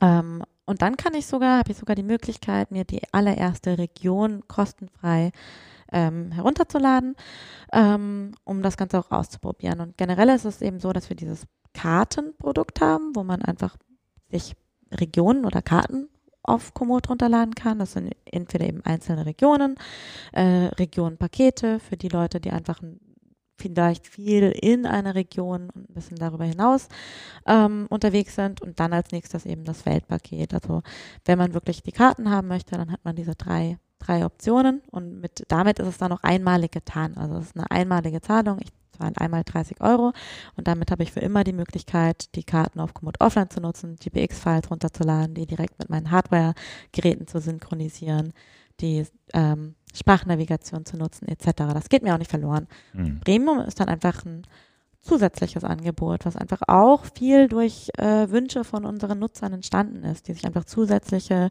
Feature genutzt haben, wir zugehört haben und ähm, genau daraus dann Premium gemacht haben. Okay, und dieses, äh, die, die Premium-Funktion, habe ich die eigentlich hier auf dem Computer? Das ist ja relativ viel, was es alles so an, an, an Zusatzoptionen gibt. Wobei man auch, oder muss ich zusehen, einige Sachen, wo ich sage, das ist jetzt für mich gar nicht interessant oder gar nicht so wichtig. Tatsächlich, ich weiß gar nicht, wie lange das mit diesem Wetter hier schon drin ist. War das schon von Anfang an drin? Das war von Anfang an drin. Was jetzt ganz neu ist, ist ähm, das Live-Tracking. Das Ja. ist ganz neu, dass man eben jetzt auch direkt in der App live tracken kann, Link generieren kann, den seinen Wenn Freunden man das. Routing mit dem Handy nutzt. wenn man das Routing mit dem Mhm. Handy genutzt, genau, wenn man die Komoot-App nutzt. Ja, ja, okay. Ähm, dann kann man jetzt auch das machen. Wetter ist auch schon immer da. Also generell sind die Funktionen einmal die Kollektionen, die dazukommen, eigene Kollektionen zu erstellen. Kollektionen sind, hatten wir vorhin schon, einfach Bündelungen von Touren. Ich kann dann meine geplanten oder gemachten Touren in Kollektionen abspeichern, Bisschen Ähm, mehr sortieren. einfach sortieren sozusagen, genau. Dann habe ich sportspezifische Karten. Die werde ich wahrscheinlich auch nicht so viel vermissen, wenn ich sie nie hatte. Ich nutze sie mittlerweile unglaublich gerne. Ich habe einfach ähm, mit Premium die Möglichkeit, die ähm, verschiedene Layer noch auszuwählen. Eine Hiking Map, eine Cycling Map. In der Cycling Map kriege ich zum Beispiel dann auch ähm, Mountainbike Trails angezeigt in Mountainbike-Karte. Ähm, und die auch nochmal verschiedenfarbig. Also die blauen für S1 Trails, die, die roten für S2 Trails.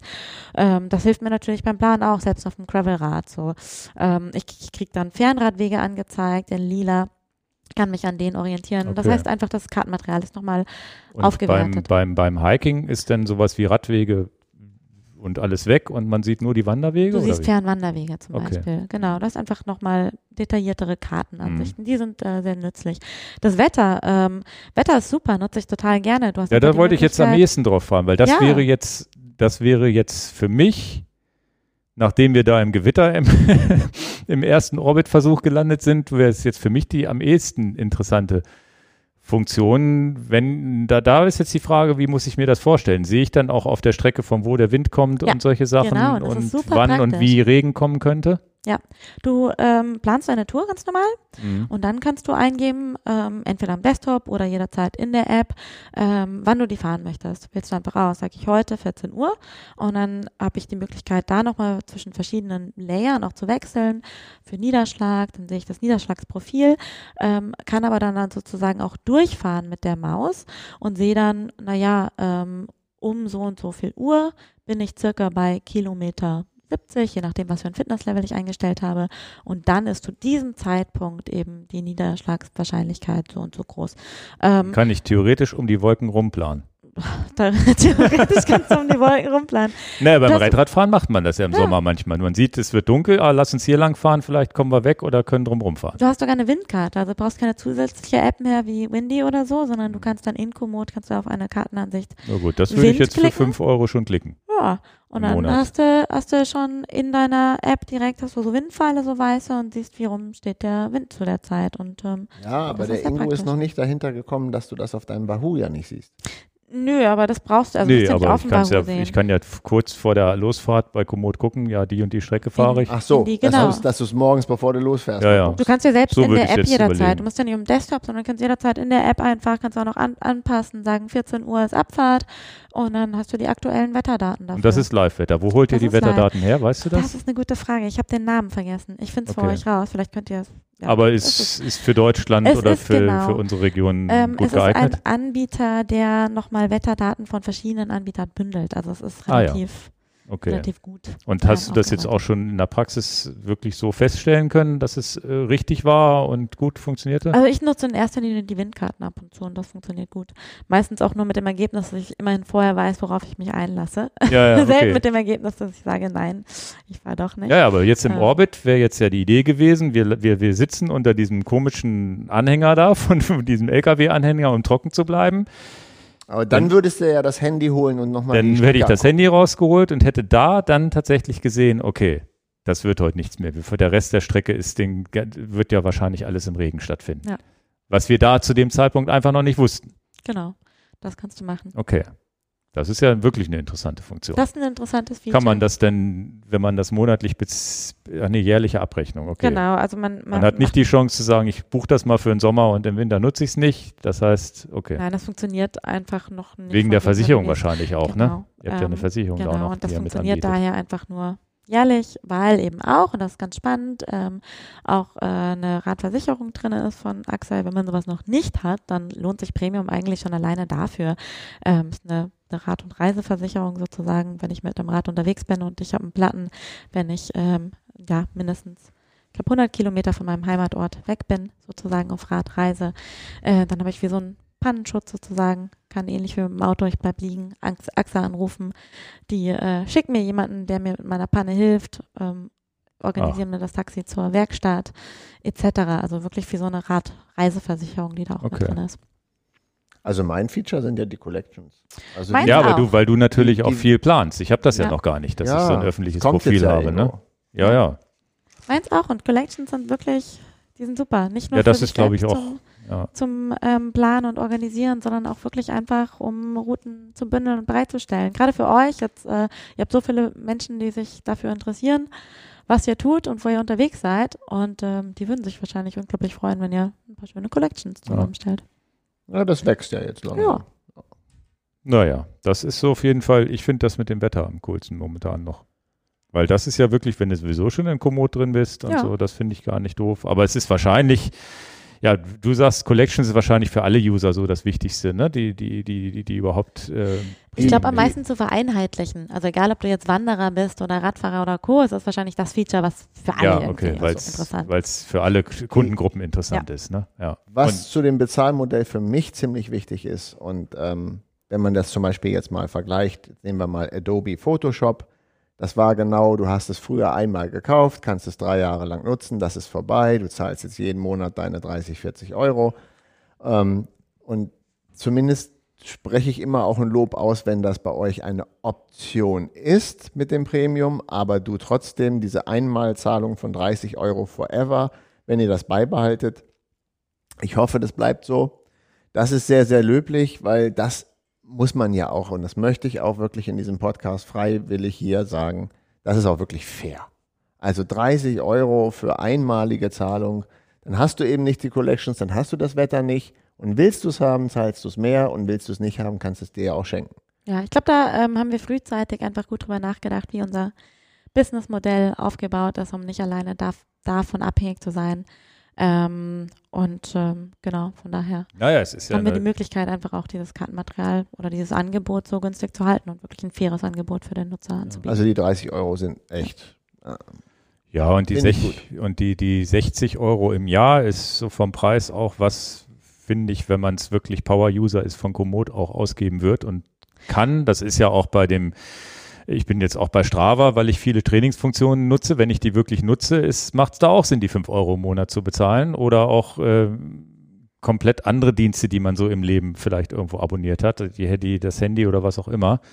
Ich glaube, wenn man es als Power-User nutzt, ist es auch relativ ja, hab, fair ähm, bepreist und es ist auch, ja, die Frage ist, wie wird wie es denn angenommen? Habt ihr da viele User? Und ich, die nächste Frage ist natürlich, oder was ich nochmal anmerken muss, generell Software, wo ich monatlich für bezahle oder wenn es auch ein Streaming-Dienstleister ist, wo ich äh, Filme gucke, Netflix oder irgendwas die machen, geben natürlich auch Vollgas, dass sie mich vielleicht eine, die, die, die in Netflix zum Beispiel in Sachen Produktion, egal ob es die Kinder nur gucken oder so viel gucke ich da gar nicht, aber es kommt immer irgendwas, was interessant ist.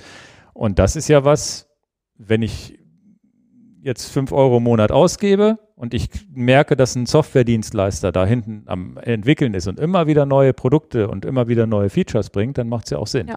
Genau. Wenn das irgendwann nicht mehr der Fall ist, kann ich ja immer noch sagen, na gut, dann war das jetzt das letzte Jahr, wo ich Mitglied war. Es bleibt ja mir jedem selbst dann überlassen. Ja, also wir sind sehr zufrieden damit, wie Premium angenommen wurde. Ähm, jetzt gemessen an der Gesamtnutzerzahl ist natürlich ein kleinerer Teil, für den Premium interessant und relevant ist, wie du schon gesagt hast, sind sozusagen die Power-Nutzer. Mhm. So. Für die ist Premium relevant und da wurde es tatsächlich auch sehr gut ähm, angenommen. Und äh, genau, wie du schon gesagt hast, das ist für, für die natürlich auch relevant zu wissen, es entwickelt sich weiter und gerade jetzt dieses Thema Live-Tracking, das äh, wurde jetzt vor, ich glaube, es waren circa drei Wochen mhm. veröffentlicht. Also auch Premium entwickelt sich stetig weiter in, in seinen Funktionen.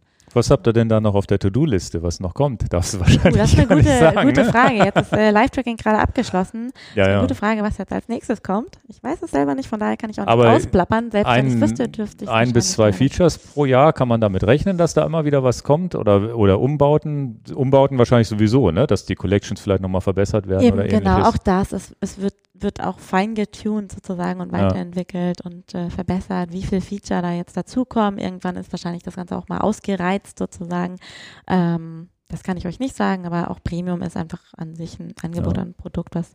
was aber dadurch, dass ihr eben nicht geswitcht habt, sondern einfach ein Add-on geboten ja. habt, habt ihr da auch relativ wenig Shitstorm erlebt wahrscheinlich. Ne? Nee, genau. Also okay. nachdem das klar war, dass das äh, nicht ein, Ent also kein Ersatz ist sozusagen, ja. sondern einfach eine zusätzliche Option. Ja. Und ähm, ich habe tatsächlich auch schon, schon erlebt, dass äh, mir Leute erzählt haben, ich habe Premium gekauft. Ich habe mich eigentlich vorher gar nicht damit beschäftigt. Mir war es auch total egal. Aber ich nutze Komoot einfach so gerne. Ich wollte irgendwie auch noch was dafür zurückgeben. So. Ja.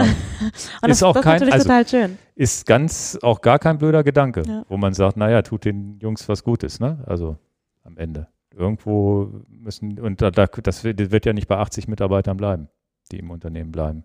Also von daher. Nee, interessant. Also ich finde es immer interessant da aus so den Hintergrund, ne? wie es zu der Entscheidung kam. Muss, man muss sich ja auch entscheiden, irgendwann als Unternehmen zu sagen, naja, wir wollen weiterentwickeln, wir wollen neue Features bieten, sonst wäre vielleicht auch irgendwo Stillstand gewesen. Ne? Gut. Naja, Stillstand kann gar nicht herrschen, weil ja noch viele Märkte erobert werden können. Äh, auch das, genau, ja. Oder? Auf jeden Fall, ja. Also USA hatten wir vorher, ja, ist ein ganz spannendes Thema und das ist auch was, jetzt sind wir in Europa natürlich schon sehr bekannt so und auch in einigen der wichtigen Märkte eben lokalisiert. Ähm, ja, und die USA sind auf jeden Fall jetzt so das große. Ist das das nächste, Next ja. Big Thing? USA? Next Big Thing. Auf jeden Fall steht ganz oben auf der Liste und wird auch hart dran gearbeitet.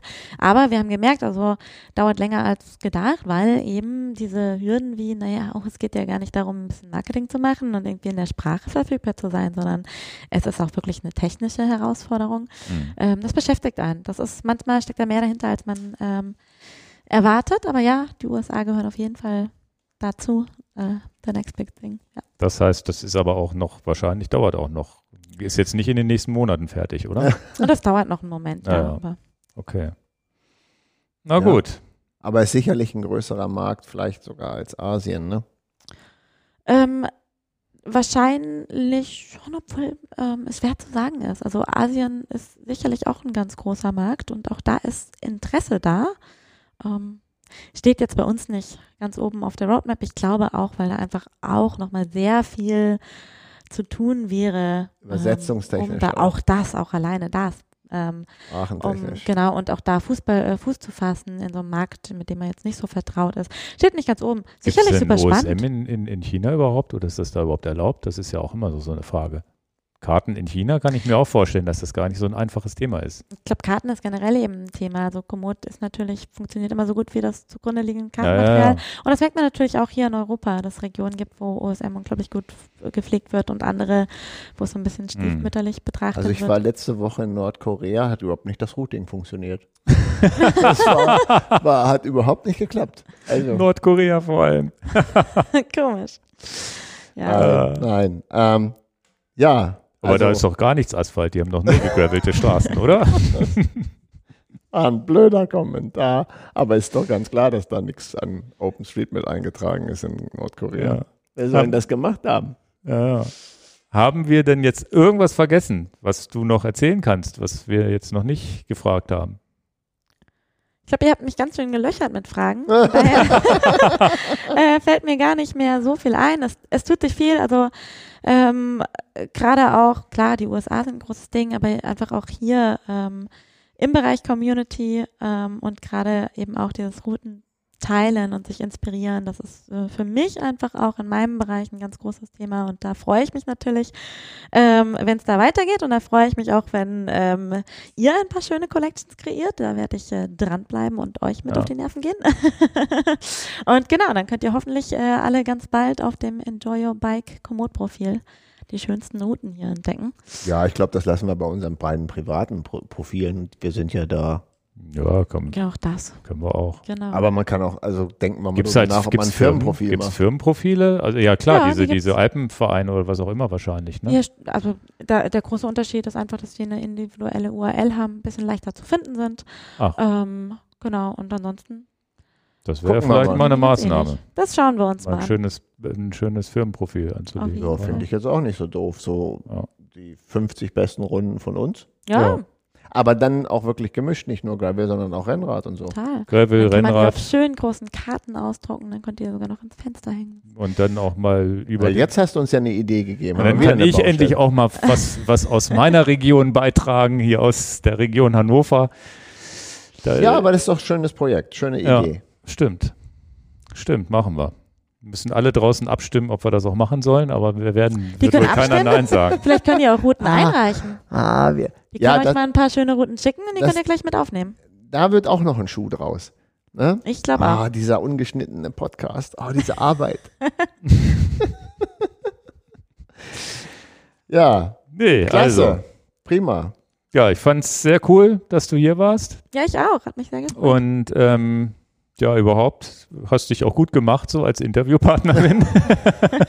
Wir haben auch äh, lange geredet. ja, ja. Ja, wir haben uns ganz schön verquatscht. Wir aber sind jetzt bei das ist- zweieinhalb Stunden. das, ist, bei also noch nicht Podcast Rekord. öfters so, dass wir uns verquatschen. Ja. Ja. Vielleicht äh, können, können die Hörer mal äh, einen Kommentar da lassen, ob sie wirklich es bis hierhin geschafft haben. Da bin ich sehr gespannt. Wir brauchen immer das ein Codewort. Hast Ein du ein Codewort? Codewort? Wortfindungsstörung. Wortfindungsstörung. Sehr, Sehr, gut. gut. Also, Das ist das, das Codewort. Codewort für diesen Podcast heute ist Wortfindungsstörung. Beim letzten Podcast haben wir es, glaube ich, vergessen, was dazu zu sagen. Aber, Ah. aber tatsächlich, und das ist so, dass dann auch ganz viele das in die Kommentare reinschreiben. Ah, Lustig. Ja. Also wenn du dann jetzt, also die, die meisten Leute Dann schreiben, ist das kein bös gemeinter Ja, ja. Kommentar. Genau. Die können sich ja überhaupt nicht artikulieren. Ja, Dann haben sie wirklich bis zum Ende gehört. Also schön. ich, ich fand es gut. Ich finde es spannend, dass du auch, äh, auch ein paar Sachen so hinter den Kulissen einfach zu erfahren.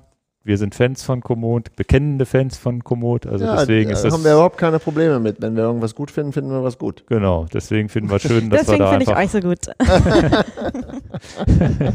Genug der, der Schmeicheleien Ja. gegenseitig. Genau. Ja, Gut, dann ähm, Wortfindungsstörung. Wortfindungsstörung eintragen in die Kommentare und auf jeden Fall bis bald. Vielen, vielen Dank, Isabel. Und Nochmal. danke euch. Tschüss. Tschüss.